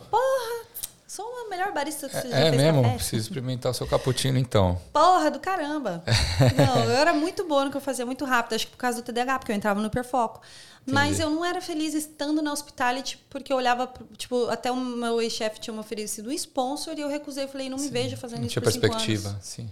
E esse trabalho mudou a minha vida, assim, por quê? Porque eu conseguia sonhar um pouquinho mais, Sim. me planejar melhor e ajudar as pessoas ao meu redor a sonhar também. Hoje eu, eu, tipo, consegui inspirar o Lucas na época, consegui um trabalho na área dele, ele trabalha na área dele. Que legal. Saiu da obra já faz tempo. Não tinha formado ainda, conseguimos um trabalho para ele ganhando mais, basicamente valor de mercado, trabalhando três vezes na semana. Sim. Sabe, fazemos uma boa negociação. Uma semana depois, ajudei a menina lá da minha casa, que hoje trabalha na área dela aqui também. Então, abriu muito os meus horizontes, sabe? Por isso que eu falo, cara, emprego na Austrália tem. Você tá preparado? Porque eu, as pessoas falam, ah, mas você já veio com inglês. É, mas lá no Brasil eu tava estudando inglês sozinha em casa, porque eu não tinha grana. As pessoas estavam saindo, eu tava estudando. Em seis meses eu já tinha falado, já falava inglês fluente. Cheguei pra cá, primeira coisa que eu fui fazer foi me organizar com casa, que a galera chega aqui quer trabalhar, não tem uma casa organizada, Sim. não sabe onde fica a escola direito, sabe? Fica se cambaleando, fica tentando fazer as coisas embaixo dos, dos panos, quer trabalhar só no cash, quer fazer isso, quer fazer aquilo. Chega no final do ano fiscal, ah, mas eu vou ficar pagando imposto. Mas chega no ano fiscal, o dinheiro que vem ali que você não está esperando é uma poupança, Sim. entende? Então, enfim, acho que. Do que, que era a pergunta mesmo? No começo. Meu Deus, eu fui embora. No Peguei a começo- estrelinha do mar e. tan, tan, tan, tan, tan, tan. Não, no começo era sobre o trampo, como você tinha conseguido o trampo. Mas assim, foi, você se preparou, né? Pela toda a história, assim, e você pensou muito no longo prazo. Sempre. Então se Eu dedicou faço o que também. tem que fazer. Sim. Pago é o preço. um puta diferencial, né? Porque É. talvez se, se a gente fizesse isso, as coisas estariam diferentes hoje em dia. É. Algumas decisões que a gente toma. Mas eu, eu queria que você também contasse um pouco dessa, dessa sua viagem com o Nate. Meu segundo namorado. É, então, esse, esse cara aí do Vampire Diaries. Como surgiu essa oportunidade? Porque eu já vi umas entrevistas suas. É, você já entrevistou um monte de famoso lá no Brasil, né? Já. E os gringos tudo também. Sozinha, mano. É. Nunca tive contato. Foi tudo atrás. Eu sou muito ligeira. Tudo na hora, Leon. Conseguia, conseguia acesso. Você ia, ia nos eventos assim, num ambiente que, que podia te surgir essa oportunidade? Posso te mandar real? Se você quiser um dia, eu venho aqui pra gente só falar dessas entrevistas, porque eu tenho história. É mesmo? O quê? Que se eu contar, o vou ficar louco. Como eu consegui as entrevistas, as pessoas que eu conheci, as amizades que eu fiz no mundo dos famosos. Fui parar na casa do Ratinho, fui parar. Mano, Que da hora. tem muita história. Um muita podcast mesmo. só sobre isso. Pra cacete, viu? Mas é- pol- mas essa- polêmica também, mas... Mas a viagem, a viagem você foi a, você foi a Israel com ele, né? Fui pra Israel. Mano, sempre fui fã de Diário do Vampiro. Aham. E aí, há uns anos atrás, eu fiz um. é, o curso do Vision Board da Fernanda Gasal. Veio aqui também. né? Fernanda é, Fernanda é foda, cara. Ela é. Ela não gosta dessa palavra, mas é o que eu posso descrever ela. O que Aham. você vê ali na rede, nas redes sociais, ela é na vida real. Sim. Ela que me ajudou, inclusive, é, entrar no meu apartamento. E a gente nem era amiga na época. Olha que legal. Chegou, me emprestou o dinheiro, pá. Então, aí eu fiz o vídeo dela, o curso dela de Vision Board. E aí eu fui lá, fiz um Vision Board cagadinho, de qualquer jeito, mas fiz. Sim. Entendi a metodologia. E uma das fotos que tinha lá, eu não sei se você. Perdão, se já ouviu falar, mas aqui, a duas horas mais ou menos de Sydney, tem um mosteiro Tá. Que eu fui fazer uma. Eu fiz um retiro aqui logo que eu cheguei, então o pessoal da, eh, da comunidade católica brasileira aqui fez tipo uma excursão pra lá, pra negócio de Nossa Senhora. Que legal. Eu falei, ah, mano, quero conhecer um lugar diferente, né? Vamos lá.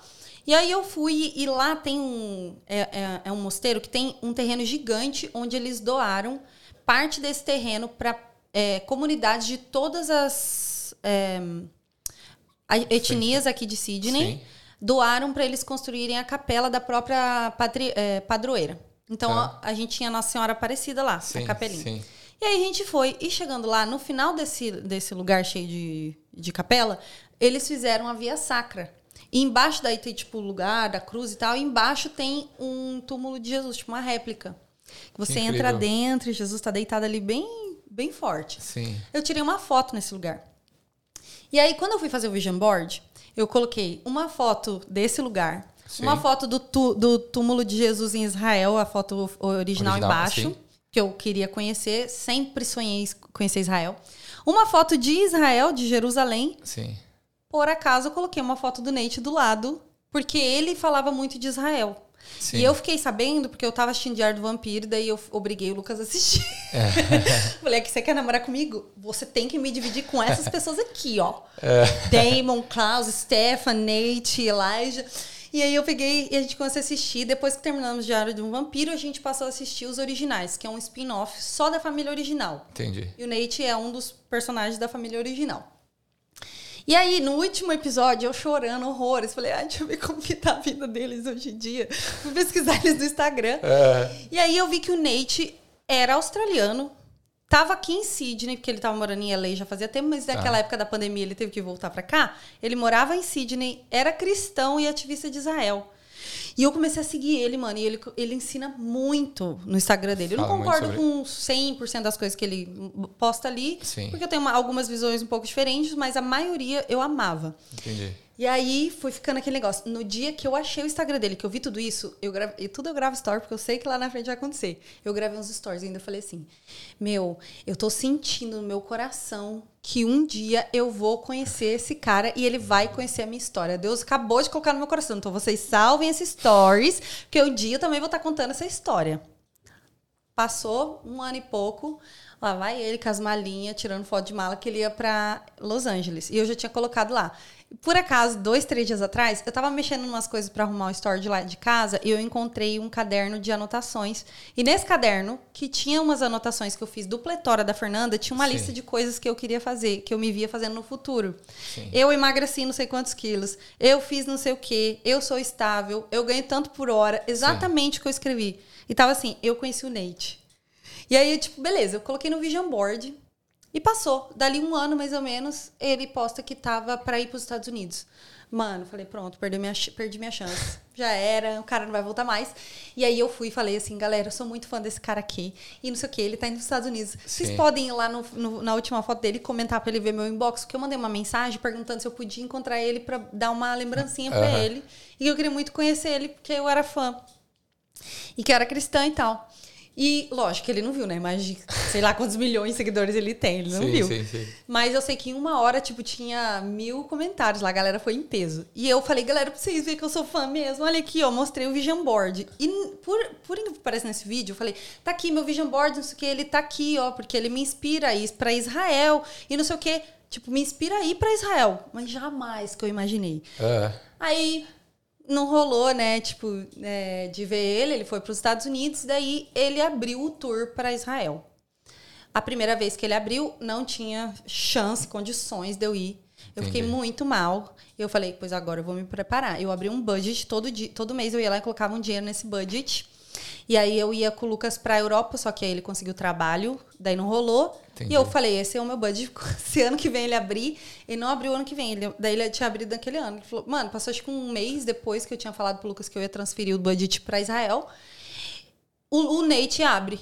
Vou abrir, não sei o quê, é, vi- é, vagas pra viagem. Eu falei, é minha, é minha, é minha. E eu fiquei, tipo assim, esperando ele abrir. Quando ele abriu, eu fiz a inscrição, tudo bonitinho, já paguei, paguei tudo à vista. Fui Já lá e tinha tudo pá. pronto, já Tinha tava tudo tu- pronto. Eu tava preparada. Sim. É, essa é outra coisa. Eu tô sempre preparada pros meus sonhos. Entendeu? aham. Sempre. Falei, mano, não acredito. Chorei, gravei story, não falei o que que era. Falei, mano, hoje eu acabei de pagar o boleto do meu, de um dos meus maiores sonhos, que o meu maior sonho não era conhecer ele, era conhecer Israel. Sim. E eu, mano, vou passar 10 dias com esse maluco, vou tomar café com ele, vou jantar com ele, vou ver ele, vou conversar com ele.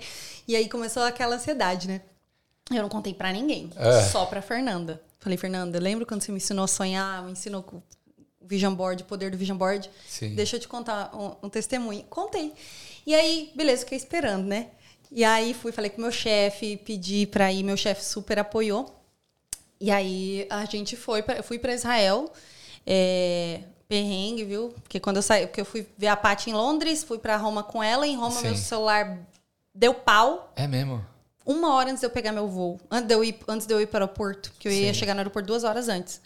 Uma hora antes, o meu celular desliga. Eu perdi tudo que eu gravei é, em Na Europa. Na Europa. Sim. Eu, ficou algumas, por incrível que pareça, ficou algumas coisas de Londres, mas eu perdi tudo que eu gravei no Harry Potter. Nossa. Eu perdi tudo que eu gravei nos castelos. Eu perdi, perdi tudo da, da Itália. Tudo. Eu tinha feito muito conteúdo incrível. Perdi tudo. Sim. E aí comecei a ficar ansiosa, né? Tipo, mano, como que eu vou pra Israel? Meu tour começa amanhã e eu não tenho celular.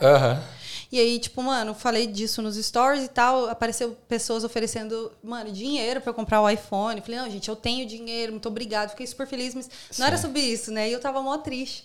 E aí cheguei em Israel, é, o, o, o guia turístico que ia me buscar no aeroporto chegou, me explicou onde que eu podia achar uma.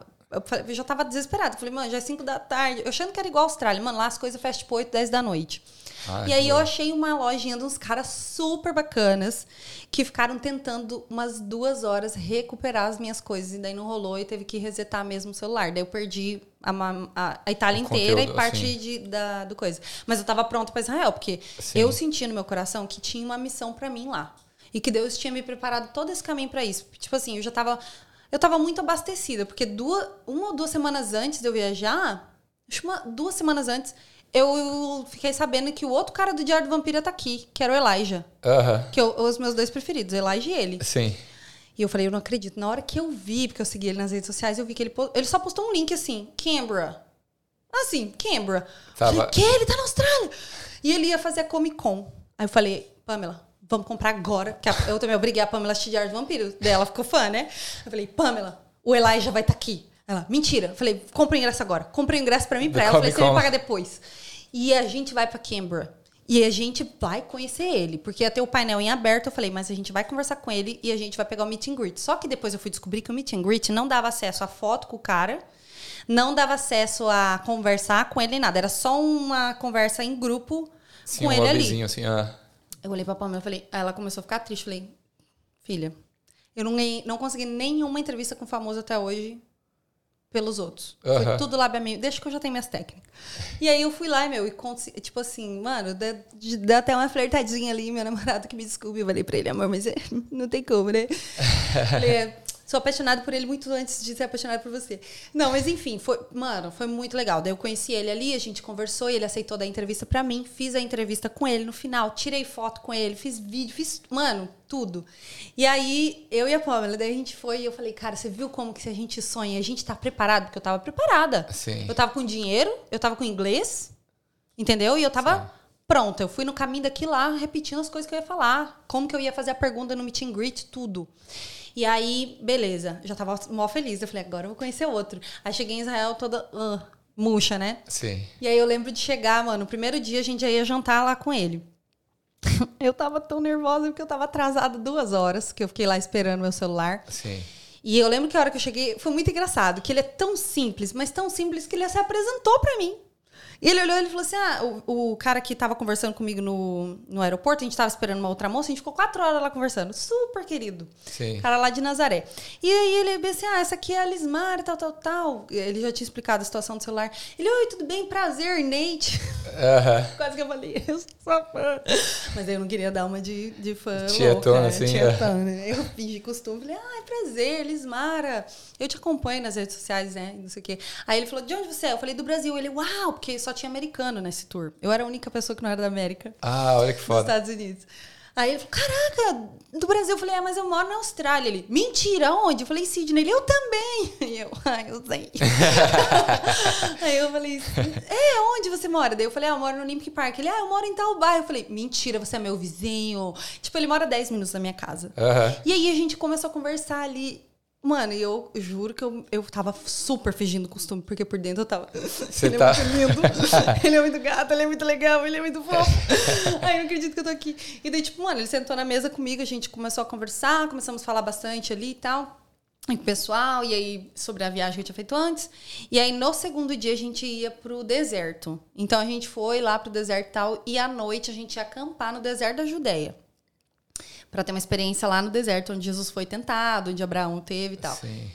E eu passei mal no deserto.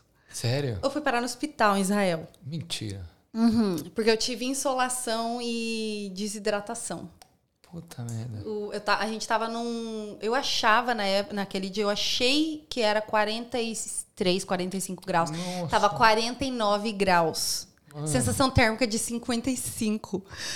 Tava todo mundo meio que passando mal, mas tava todo mundo bebendo muita água. Eu achei Sim. que eu tava bebendo água o suficiente. Ele tinha falado de dia, pessoal, bebam água e não sei o quê. Sim. E eu lá, tipo assim, super. Ai, meu Deus, não acredito que eu tô pisando nesse lugar. Ai, que não sei o quê. E aí, eu não sei. Eu sei que eu cheguei no deserto. Eu já tava passando mal de- à tarde, daí eu comi um negócio que eu acho que também não me fez bem.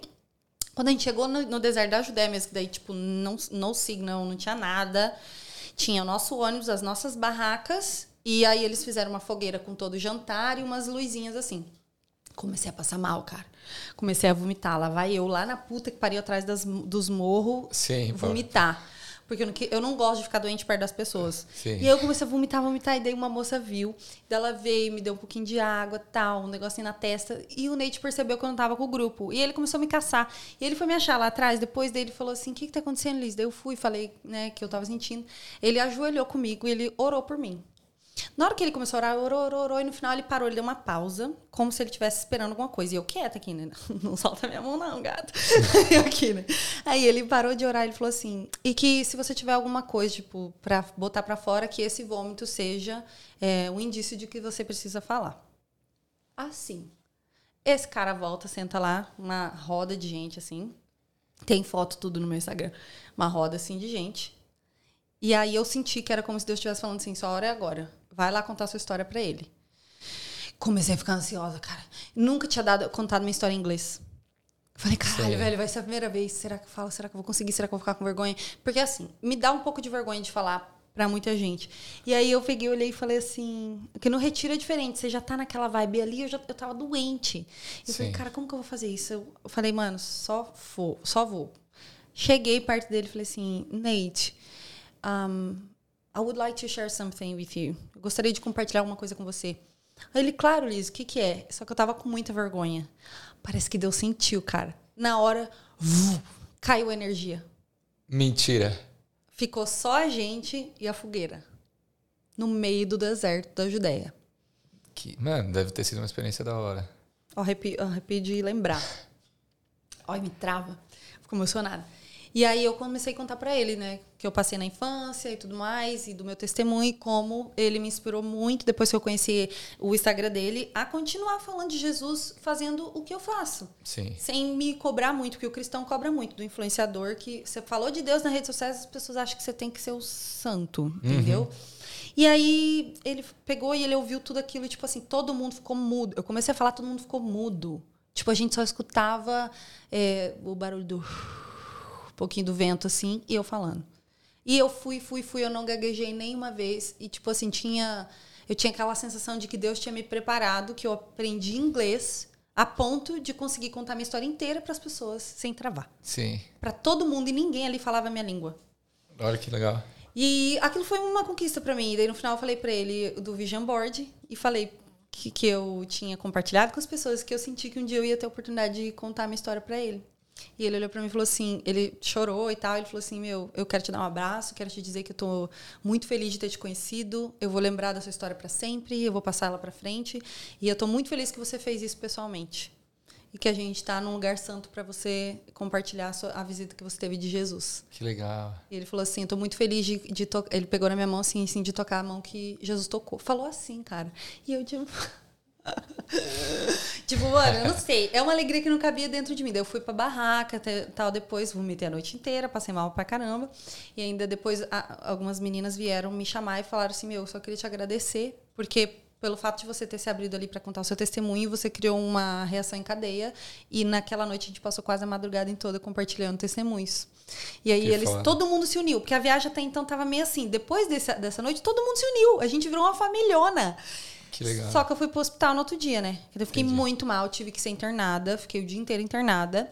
E era um sábado, e lá em Israel, no Sabá, que é no sábado, no Shabat, né? Nada funciona. Não tinha trem, não tinha ônibus, não tinha nada. E eu tinha que ir para uma cidade, três horas de Jerusalém.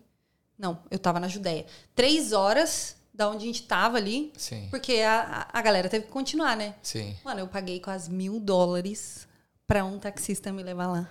É mesmo? Porque não tinha ninguém. E ele era muçulmano, daí ele trabalhava, né? Que ele não era cristão. Sim. E aí, depois dali, a gente foi para outros. Foi incrível. Eu me batizei lá na, no Rio Jordão. Foi ele que me batizou. Que demais. É, foi incrível. Tipo, eu lembro que na hora do batismo, assim, ele, todo mundo já era batizado. A gente falou assim, agora que eu falei, eu não sou batizada ainda nas águas, porque eu não sou batizada, eu não era batizada nas águas. Uhum. E ele olhou e falou bem assim, mas você não fez o batismo da igreja católica? Eu falei, eu fui depois de grande, agora eles jogaram a aguinha na minha cabeça. Mas eu sempre quis me batizar nas águas, só que eu tinha feito uma promessa para Deus, que eu só ia me batizar quando eu pudesse batizar no Rio Jordão.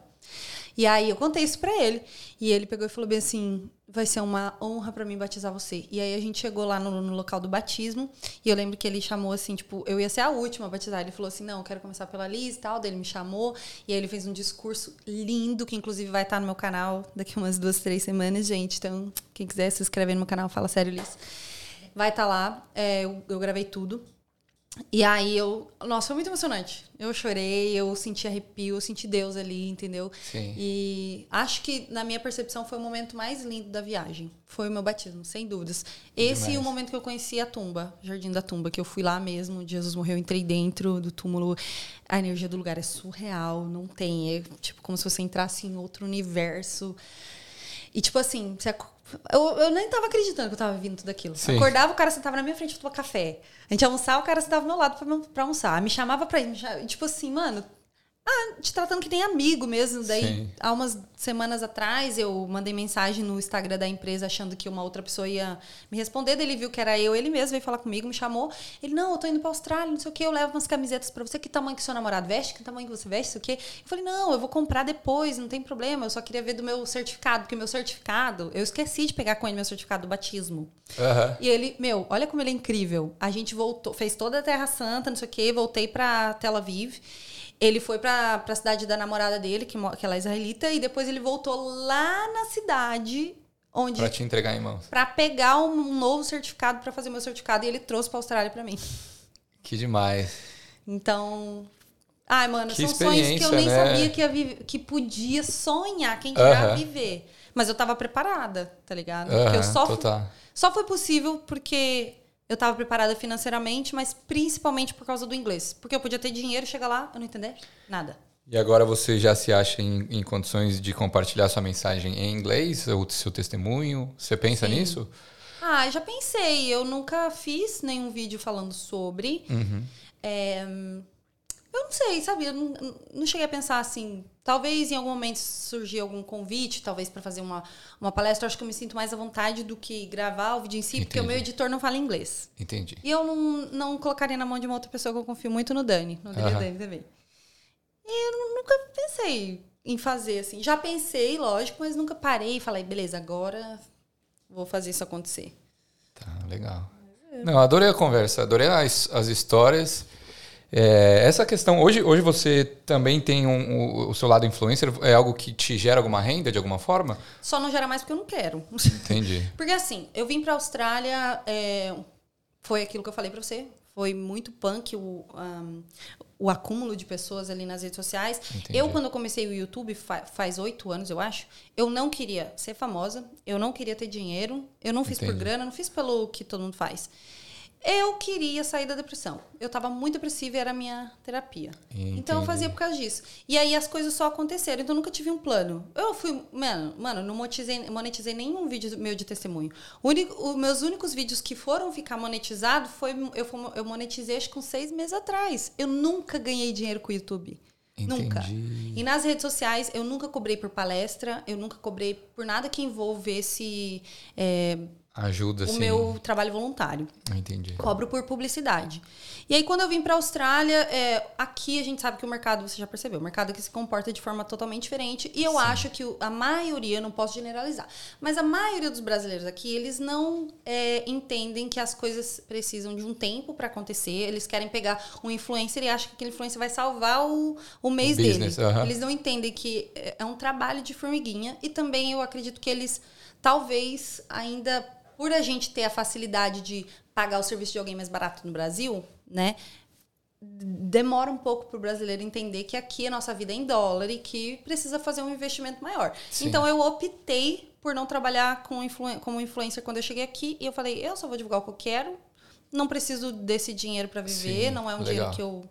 E aí eu comecei a, aos poucos, pegar um brasileiro aqui, divulgava ali, eu pagava as paradas.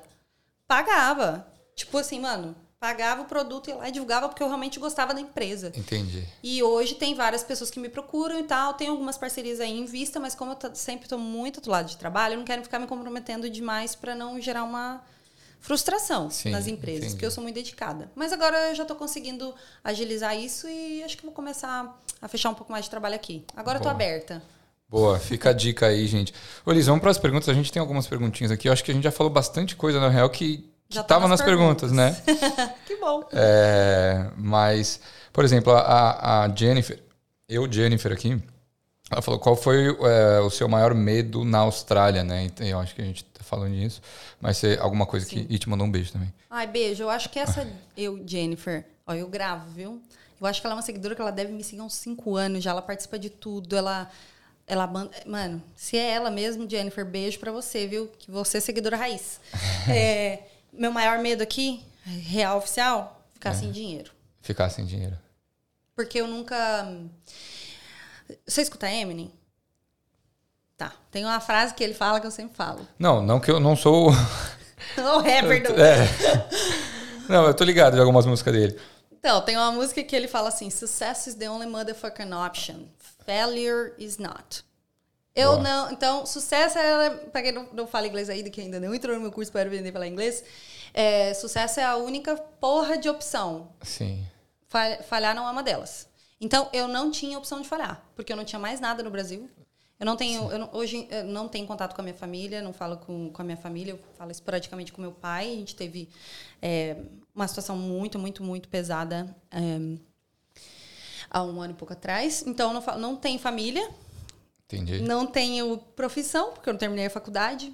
Não vejo nenhuma é, motivação de voltar para o país, ainda mais do jeito que ficou, polarizado por causa de política, me incomoda bastante. Sim.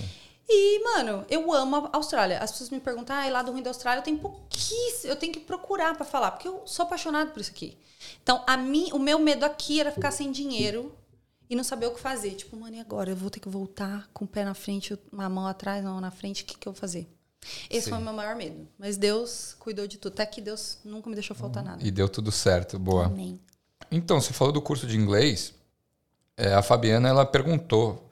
A Fabiana Coutro. Uhum. É, como é que funciona o curso de inglês? É um curso gravado? É um curso ao vivo? É, as aulas? Quantas aulas são? Modos? Esse tipo de coisa assim? Como é que... Tá. Então, esse curso de inglês, é, ele é totalmente gravado, tá? O curso em si. Ele é um método 3A, método americano de aprendizagem avançada. Então, automaticamente, você vai aprender inglês da forma que o seu cérebro foi preparado para aprender tudo na vida. Boa. Então, é uma forma natural de você aprender inglês, para você aprender de uma forma rápida e prática. Eu aprendi em seis meses, eu fiquei fluente em seis meses.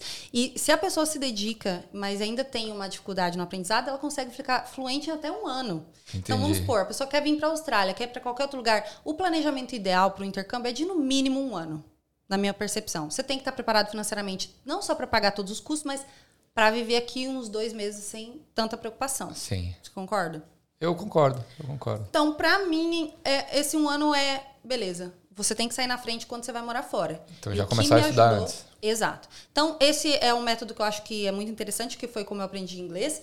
E aí a gente tem alguns bônus que é onde eu explico já para quem quer vir para a Austrália, por exemplo, como procurar trabalho aqui na Austrália ainda estando no Brasil, porque existem alguns vistos que você pode conseguir o visto de trabalho ainda estando no Brasil. Né? Perfeito. Né? Como sim. procurar trabalho, como achar uma agência de confiança para não passar o que eu passei quais são os primeiros passos na hora de você planejar o intercâmbio ou planejar morar fora, é, um pouco mais sobre viagens também, como sobreviver em viagens, como você se preparar para entrevista de emprego, principalmente para quem vem para os empregos de sobrevivência, cada um tem a sua é, peculiaridade, mas Sim. eu já passei por alguns que hoje eu já consigo ajudar a galera que está chegando e também Sim, trazer total. algumas, acho que abrir um pouco mais a cabeça de quem está vindo para aquilo que as agências não abrem, para algumas questões de sobrevivência que eu acho que, que faz, faz toda a diferença para quem está vindo. Então, Sim, o curso legal. ele tem vários bônus, inclusive é, bônus de é, sobrevivência em inglês, tem também bônus de curso de espanhol, tem assim, tem de viagens, tem de é, é, Agora eu não vou, não vou lembrar certinho os títulos, mas vou deixar aqui, é www.lismaramoreira.com. Entra lá, que daí tem todos os bônus lá, tudo todos separadinho. Os bônus, que legal. É, mas é extremamente completo e a gente ainda tem uma comunidade que é privada só para os alunos do é curso, é que é onde eu, esse ano de 2023, vou estar participando com eles lá em live, tirando dúvidas ao vivo, é, trazendo outras, outras pautas de coisas que mudam aqui na Austrália, Sim. e enfim. Então, esse acesso é só para quem é aluno mesmo. Que demais, boa. Aí a Rafaela Carolina, ela perguntou, ou Rafa Caroline, desculpa, não, minha letra também é um pouco embaçada. tá perdoado. Ela falou é assim. tá em inglês, né? Da, da, é, exato. é o cara bilíngue. Ela falou assim, Liz, você sente muita falta da bagaceira de Foz? eu sinto, não vejo a hora de ir lá. Cara, eu, olha só, eu amo minha cidade. Ela tem um monte de, de gente cagada. É. Ela tem um monte de, de lugar cagado, político cagado, mas a minha cidade é maravilhosa. Cresceu lá também, né? Uhum. Não, e eu sou a melhor guia turística de Foz do Iguaçu. É Qualquer mesmo? pessoa que fala assim, eu quero ir para Foz do Iguaçu, fala, fala comigo. fala comigo que eu amo, eu sou apaixonada pela minha cidade. Eu sei as, uh, os folclores da cidade, eu sei as lendas, eu sei os, os, os pontos, sei tudo. Então, eu sou apaixonada. Eu gosto muito de Foz, sinto falta. Algumas coisas eu sinto falta não, mas a maioria ah, eu sinto saudade, sim. Que demais. Ô, Liz, eu queria agradecer a sua presença, adorei nosso bate-papo. E eu sempre termino com uma pergunta. Eu vou pedir para você assinar aqui a bandeira. Ai, que legal! Ninguém nunca pediu um autógrafo para mim. Exato, autógrafo. Ai, meu Deus, eu tô muito famosa. ah, que legal! Autógrafo, a data de hoje e o que, que a Austrália representa para você em uma palavra. Ai. Enquanto. Difícil. Eu fico dividida entre sonhos e oportunidades, mas eu acho que oportunidade. Porque oportunidade que eu tive aqui de ter um relacionamento que eu tenho hoje, oportunidade de conhecer as pessoas que eu conheci, de fazer amizades que eu fiz, Sim. de realizar os sonhos que eu nem sabia que podia ter, oportunidade de me sentir profissionalmente capaz e tipo, sabe, oportunidade de de ser livre, porque tipo, pra gente que é mulher, principalmente quem é mulher no Brasil, Sim. Alguma. As mulheres. Sabe que tá, você tá me ouvindo aí? Tô te ouvindo. Ser mulher no Brasil é muito difícil. Eu já sofri abuso, eu já sofri. Muita coisa é delicado, pesada. assim. E é- esse lugar me traz oportunidades que o meu país nunca me deu. Sim. Eu sou apaixonada pela Austrália, eu sou grata pela Austrália. E isso para mim é uma oportunidade de viver e não sobreviver, porque o Brasil, no Brasil eu sobrevivia, Sim. né? Com tudo que a gente passava lá, eu tinha uma, uma vida muito simples, eu sobrevivia. Então, para mim, esse é uma terra de oportunidades. Que Inclusive, demais. Deus falou isso para mim numa visão. Posso falar rapidinho ela? Claro. Oportunidade. De inclui você a? Márcia. Uhum. Hã? Antes de vir pra cá, inclui a Márcia? Percival. Foi assim que eu Ela conheci veio aqui ela. também. É, É. foi assim que eu conheci ela. Eu vou falar rapidinho. Eu essa é, eu tenho uma amiga minha que ela um dia chegou na minha casa, eu já tava falando sobre de vir pra Austrália lá na primeira vez ainda, e ela me falou assim: "Eu sei que você não curte muito parar da igreja, mas tem uma amiga minha, ela nem ia na igreja. Aham. Tem uma amiga minha que tá indo numa igreja aí, eles vão lá no Gramadão, que é um lugar que tem na minha cidade. E lá no Gramadão, eu vou mostrar aqui pra você como é o Gramadão. Eles vão cantar, tipo, é, música gospel e tal, e vão fazer meio que um culto lá, assim, tipo, sentar numa cadeirinhas e fazer um culto. Vamos? Que legal. Vamos. Fui, cheguei lá, e aí eles sentaram e o cara falou assim: Ah, vocês viram que semana passada a gente falou sobre Moisés, né? E não sei o que, não sei o que. E ela, super cara de pau, falou assim: Eu não tava aqui! Você não pode explicar pra mim tudo de novo? Aí, tipo, fiquei olhando, mano, como que o cara já veio com a pauta preparada, né? Você não pode chegar e falar. Aí o cara falou: Não, beleza, vou contar. E ele começa a contar a história de Moisés. Na hora que ele começa a falar de Moisés, eu tive uma visão. Eu tava assim, tipo, olhando o, o, o gramadão, da, deixa eu escrever, gramadão da Vila A. E eu tava olhando e lá tem um palco, que é um lugar que é um, um gramado gigante, e daí tem meio que um palcozinho, assim, da comunidade. E aí, esse palco me lembrou muito Opera House. Aham. É assim, ó. Legal, lembra? Tá. E aí, Gramadão da Vila A. Aí eu peguei comecei a olhar aquilo e eu, devagar, eu vou embora, né? E o cara falando de Moisés e, e de repente, Só parecia que viajando. estava tendo uma visão. Aham. Aham. E aí ele começou a falar assim: porque Moisés foi uma pessoa escolhida por Deus e não sei o quê. E aí ela, ela começa, ele começa a falar, eu vou te falar o que ele foi falando e o que eu fui vendo, tá? Aí nessa hora ele fala assim que Moisés foi escolhido pra, por Deus para libertar o, teu- o povo dele do Egito.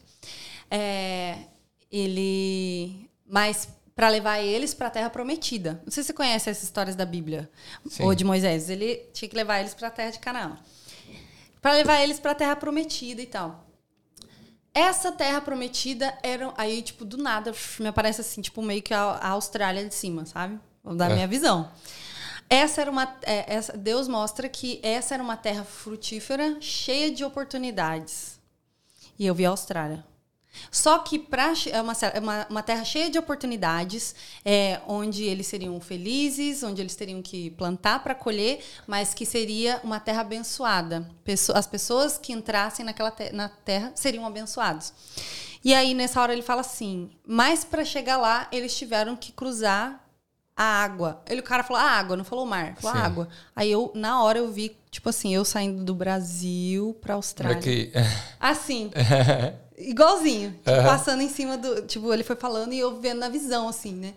É, mas para isso ele precisava cruzar a água. Pra, pra cruzar a água, eles tiveram, eles tiveram que ter da ajuda de Deus. E daí, tipo, eu fui vendo tudo que Deus tinha me dado, os mil e pouco do meu pai, não sei o que, e dananã. Aí ele fala assim: é, mas nessa hora, tipo, nessa hora que eu tava vendo, eu via a Márcia de Moisés. Quando ele começou a falar de Moisés, eu via a Márcia. E na minha cabeça eu pensava que era porque eu assistia os vídeos dela no YouTube. Aí ele disse que é, Deus usou essa pessoa para ajudar muitas pessoas, não sei o quê, para cumprir os propósitos dele. E nananã. Daí ele fala no negócio da, da oportunidade, e daí Moisés sempre a Márcia de Moisés. Eu chamo ela até hoje de meu Moisés. Por causa disso.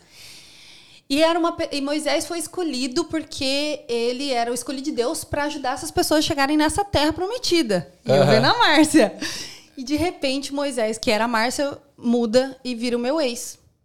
Na hora eu vi o meu ex de Moisés. Aham. Aí ele fala assim: mas a- apesar de eh, Moisés estar ajudando essas pessoas chegarem lá, Moisés não vai entrar, não entra na terra prometida. E o meu ex ficou. E aí, Entendi. tipo assim, é, na hora que ele falou assim, ele não vai entrar, não sei o quê, não sei o quê. E demorou, é, demorou mais, demorou o dobro porque o povo foi teimoso e, tipo, era pra eu estar aqui numa época, demorou mais três anos pra eu vir, né? Sim. Mas Deus abençoou aquele povo e ele foi frutífero, blá blá blá. E quando eu tava em São Paulo, de, três. Aí, beleza, isso foi lá no começo. Sim. Na hora, tipo assim, eu tava aqui vendo a visão, de repente, voltei. Quando eu voltei, essa minha amiga tava chorando. Ela olhou pra mim e falou assim: foi pra você, né? Que ela sabia, né? Eu falei sim, sim dela, compartilha. Daí eu chorei, compartilhei com eles do que eu tava pra vir e tal, tal. Daí, porque daí, tipo, comecei a me ver no Opera House por causa desse bagulho. De. Passaram-se três anos, eu tô em São Paulo, na casa de uma outra amiga minha. E nessa época o vídeo já tinha bombado. Sim. E uma pessoa me manda, aleatória, uma pessoa X, me manda uma mensagem assim: Oi, Liz, tudo bem? Olha, eu queria te mandar uma mensagem, tal, tal, tal. Nunca te mandei antes porque eu sou ex do do ex da minha da, da fulana. Porque, tipo, essa menina que eu tava na casa dela, que era minha amiga, ela era casada com o cara da Integral Médica. E aí ele pegou, ela pegou e falou assim: então, eu sou ex do Felipe. Daí eu falei, que Felipe? Tipo, ela soltou o nome, ela, o da, o da Integral Médica. Aí eu falei, ah, porque, tipo, a minha amiga era ex dele. Então, ela era uhum. ex de, antes da minha amiga. E ela nunca me mandou mensagem porque ela Por me via com a minha amiga. Uhum. Ela falou, nunca te mandei mensagem porque eu não achei que você ia me responder, mas eu, eu vi o seu testemunho, eu te sigo, eu mandei o seu vídeo pra Detalhe, quando isso aconteceu lá da visão, na época, eu tinha o Snapchat da Márcia. E eu mandei essa história pra Márcia no Snapchat. Ela me respondeu com um vídeo falando, nossa, chorando. Que linda essa história. Quando você vier pra Austrália, eu vou te buscar, não sei o quê. Mas morreu ali, a gente nunca mais conversou. Três anos. Sim. E essa mulher, ah, não sei o que, não sei o que, sou ex dele, não, não, nunca te procurei, mas estou precisando da sua ajuda, porque eu vi o seu testemunho, vi que você ajuda a galera e tal. E a minha cunhada tá passando por um momento difícil, porque o filho dela perdeu o melhor amigo, que era uma criança, acho que de 10 anos, que se matou. E eu falei, quem é essa cunhada? Ela pega e me manda o, o Insta da Márcia.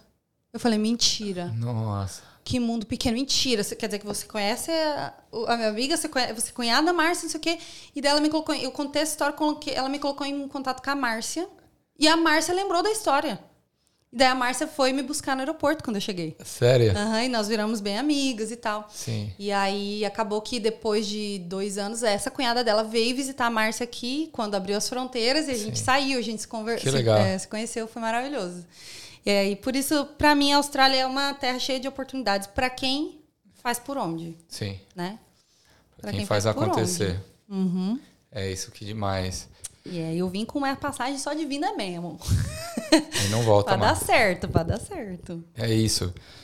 Gente, espero que vocês tenham gostado do episódio. Sigam a Liz, Lismara Moreira no Instagram. Uhum. É, Fala Sério Liz. Ah, também, é, tu... se botar Lismara Moreira, vai achar em tudo. É, vocês já acham tudo. Também sigam Equalizando no YouTube. É, Equalizando no Instagram, se vocês quiserem me achar lá também é Canguruber. E também façam parte do grupo Brasileiros em Sigênio 2023, que é para unir a comunidade aqui, a gente se ajudar. Porque, e ajuda, viu? É, e, e, isso é um, muito bacana, né? Porque a gente se abraça sempre. Ai, Dani, eu fiquei muito feliz que você me chamou para vir aqui. Queria te falar uma coisa antes de ir. Ah, é, quando a gente se conheceu, a gente se conheceu pessoalmente numa festa. No sertanejo. No sertanejo. É. Gente chegou e tudo bem, te mandei uma mensagem. Juro que na hora eu pensei, meu Deus do céu, é tanta mensagem, será que eu vou ficar com vergonha agora que eu não vou lembrar do menino? E eu lembrei. E desde aquele dia, eu não eu recebi alguns outros convites para participar de outros podcasts e eu, eu falei que o primeiro podcast que eu ia vir ia ser aqui. Nem dos meus amigos eu não fui ainda. De Sério? É. É, porque eu, assim, de verdade, Dani, eu, eu senti uma humildade em você, desgramada. Não sei, eu vou acompanhar bem mais agora os seus conteúdos e tal no canal. Acho que a galera, se, se teve essa impressão do Dani, só queria dizer que você realmente, eu tenho certeza que você é essa pessoa que você deve passar. Obrigado. Adorei sua energia, sua educação, me recebeu super bem. E hoje eu tava conversando com a Keila da Trip e eu falei que ia vir aqui. Ela falou super bem de você. Ah, que e ainda demais. falou assim, eu falei, ah, ele foi super legal, não sei o que. Ela falou, ah, eu conheço ele, nananana. E eu falei para ela assim, ela falou: "Ah, você viu que agora ele tá trabalhando um pouco mais com as redes sociais, que eu não tinha visto, eu quase não tenho muito mesmo tempo de ver as redes sociais, eu não tinha visto o que você tava fazendo, seu projeto e tal". Sim. E ela me contou um, pouco por cima. Eu falei bem assim, eu fico muito feliz de ter aceitado o convite dele antes disso tudo acontecer, porque no momento que eu falei com, ele, com você lá, é, teve uma pessoa de uma mente um pouquinho pequena que me procurou depois e falou assim: "Nossa, mas né, tô, hum, que você não faz nos lugares um pouco mais. Eu falei assim, mas sério, você, tipo, hoje ainda existe essa mentalidade de alguns brasileiros que vêm para cá julgar a pessoa por aparência ou por profissão ou por números. Sim. E de verdade, Dani, eu espero assim, ó, um dia estar tá assistindo você com 100 mil seguidores, com 100 mil inscritos no seu canal, com meio milhão, um milhão de pessoas nas suas redes sociais, que você possa ajudar muitas pessoas ainda, que você leve a sua mensagem, a sua leveza e, e dependente de para as pessoas que estão em casa, independente de números, comece a apoiar as pessoas que você acredita quando ela está começando. Porque isso, é isso. não só vai fazer diferença na vida dela, mas lá na frente você vai poder olhar para trás e falar assim, cara, eu estava no lugar certo. Hum. Porque esses números só vão confirmar o que você faz. Que é Sim. é bem feito, que é um trabalho humano, que é um trabalho que envolve pessoas, que é um trabalho que é eu acredito que não vem daqui o seu dinheiro. Não, então, com certeza é, não. Chega a ser um trabalho Daqui sai o meu dinheiro. e que Deus te abençoe, que multiplique muito tudo que você tem, tem plantado aqui, que só saiam bênçãos e, e muitos, muitos resultados positivos. Ah, obrigado, obrigado. Amém. É o segundo podcast que recente, recente que, que o pessoal deixou uma mensagem para mim no final e não sei como reagir, mas ah. a Ju tava aqui, ah, a Ju, a Fer Rossi do Ai, Braca. Eu adoro ela. É, e aí ela também falou, falou sobre o meu trabalho e, enfim, me elogiou. Muito obrigado. É, e Dani, de verdade, quero chegar um dia e falar assim, caralho, Dani, lembra daquela nossa conversa? Hoje você tá com um milhão, dois milhões, de verdade. Que Deus abençoe muito o que você está plantando aqui. Isso faz muita diferença, porque Sim. compartilhar salva vidas. E você está abrindo um espaço para pessoas compartilhar a vida delas. Inspirar outras pessoas. Então, Essa é a ideia. Que Deus te abençoe. Essa é a ideia. Obrigado, Liz. Gente, espero que vocês tenham gostado desse episódio e até uma próxima. Tchau, tchau. tchau.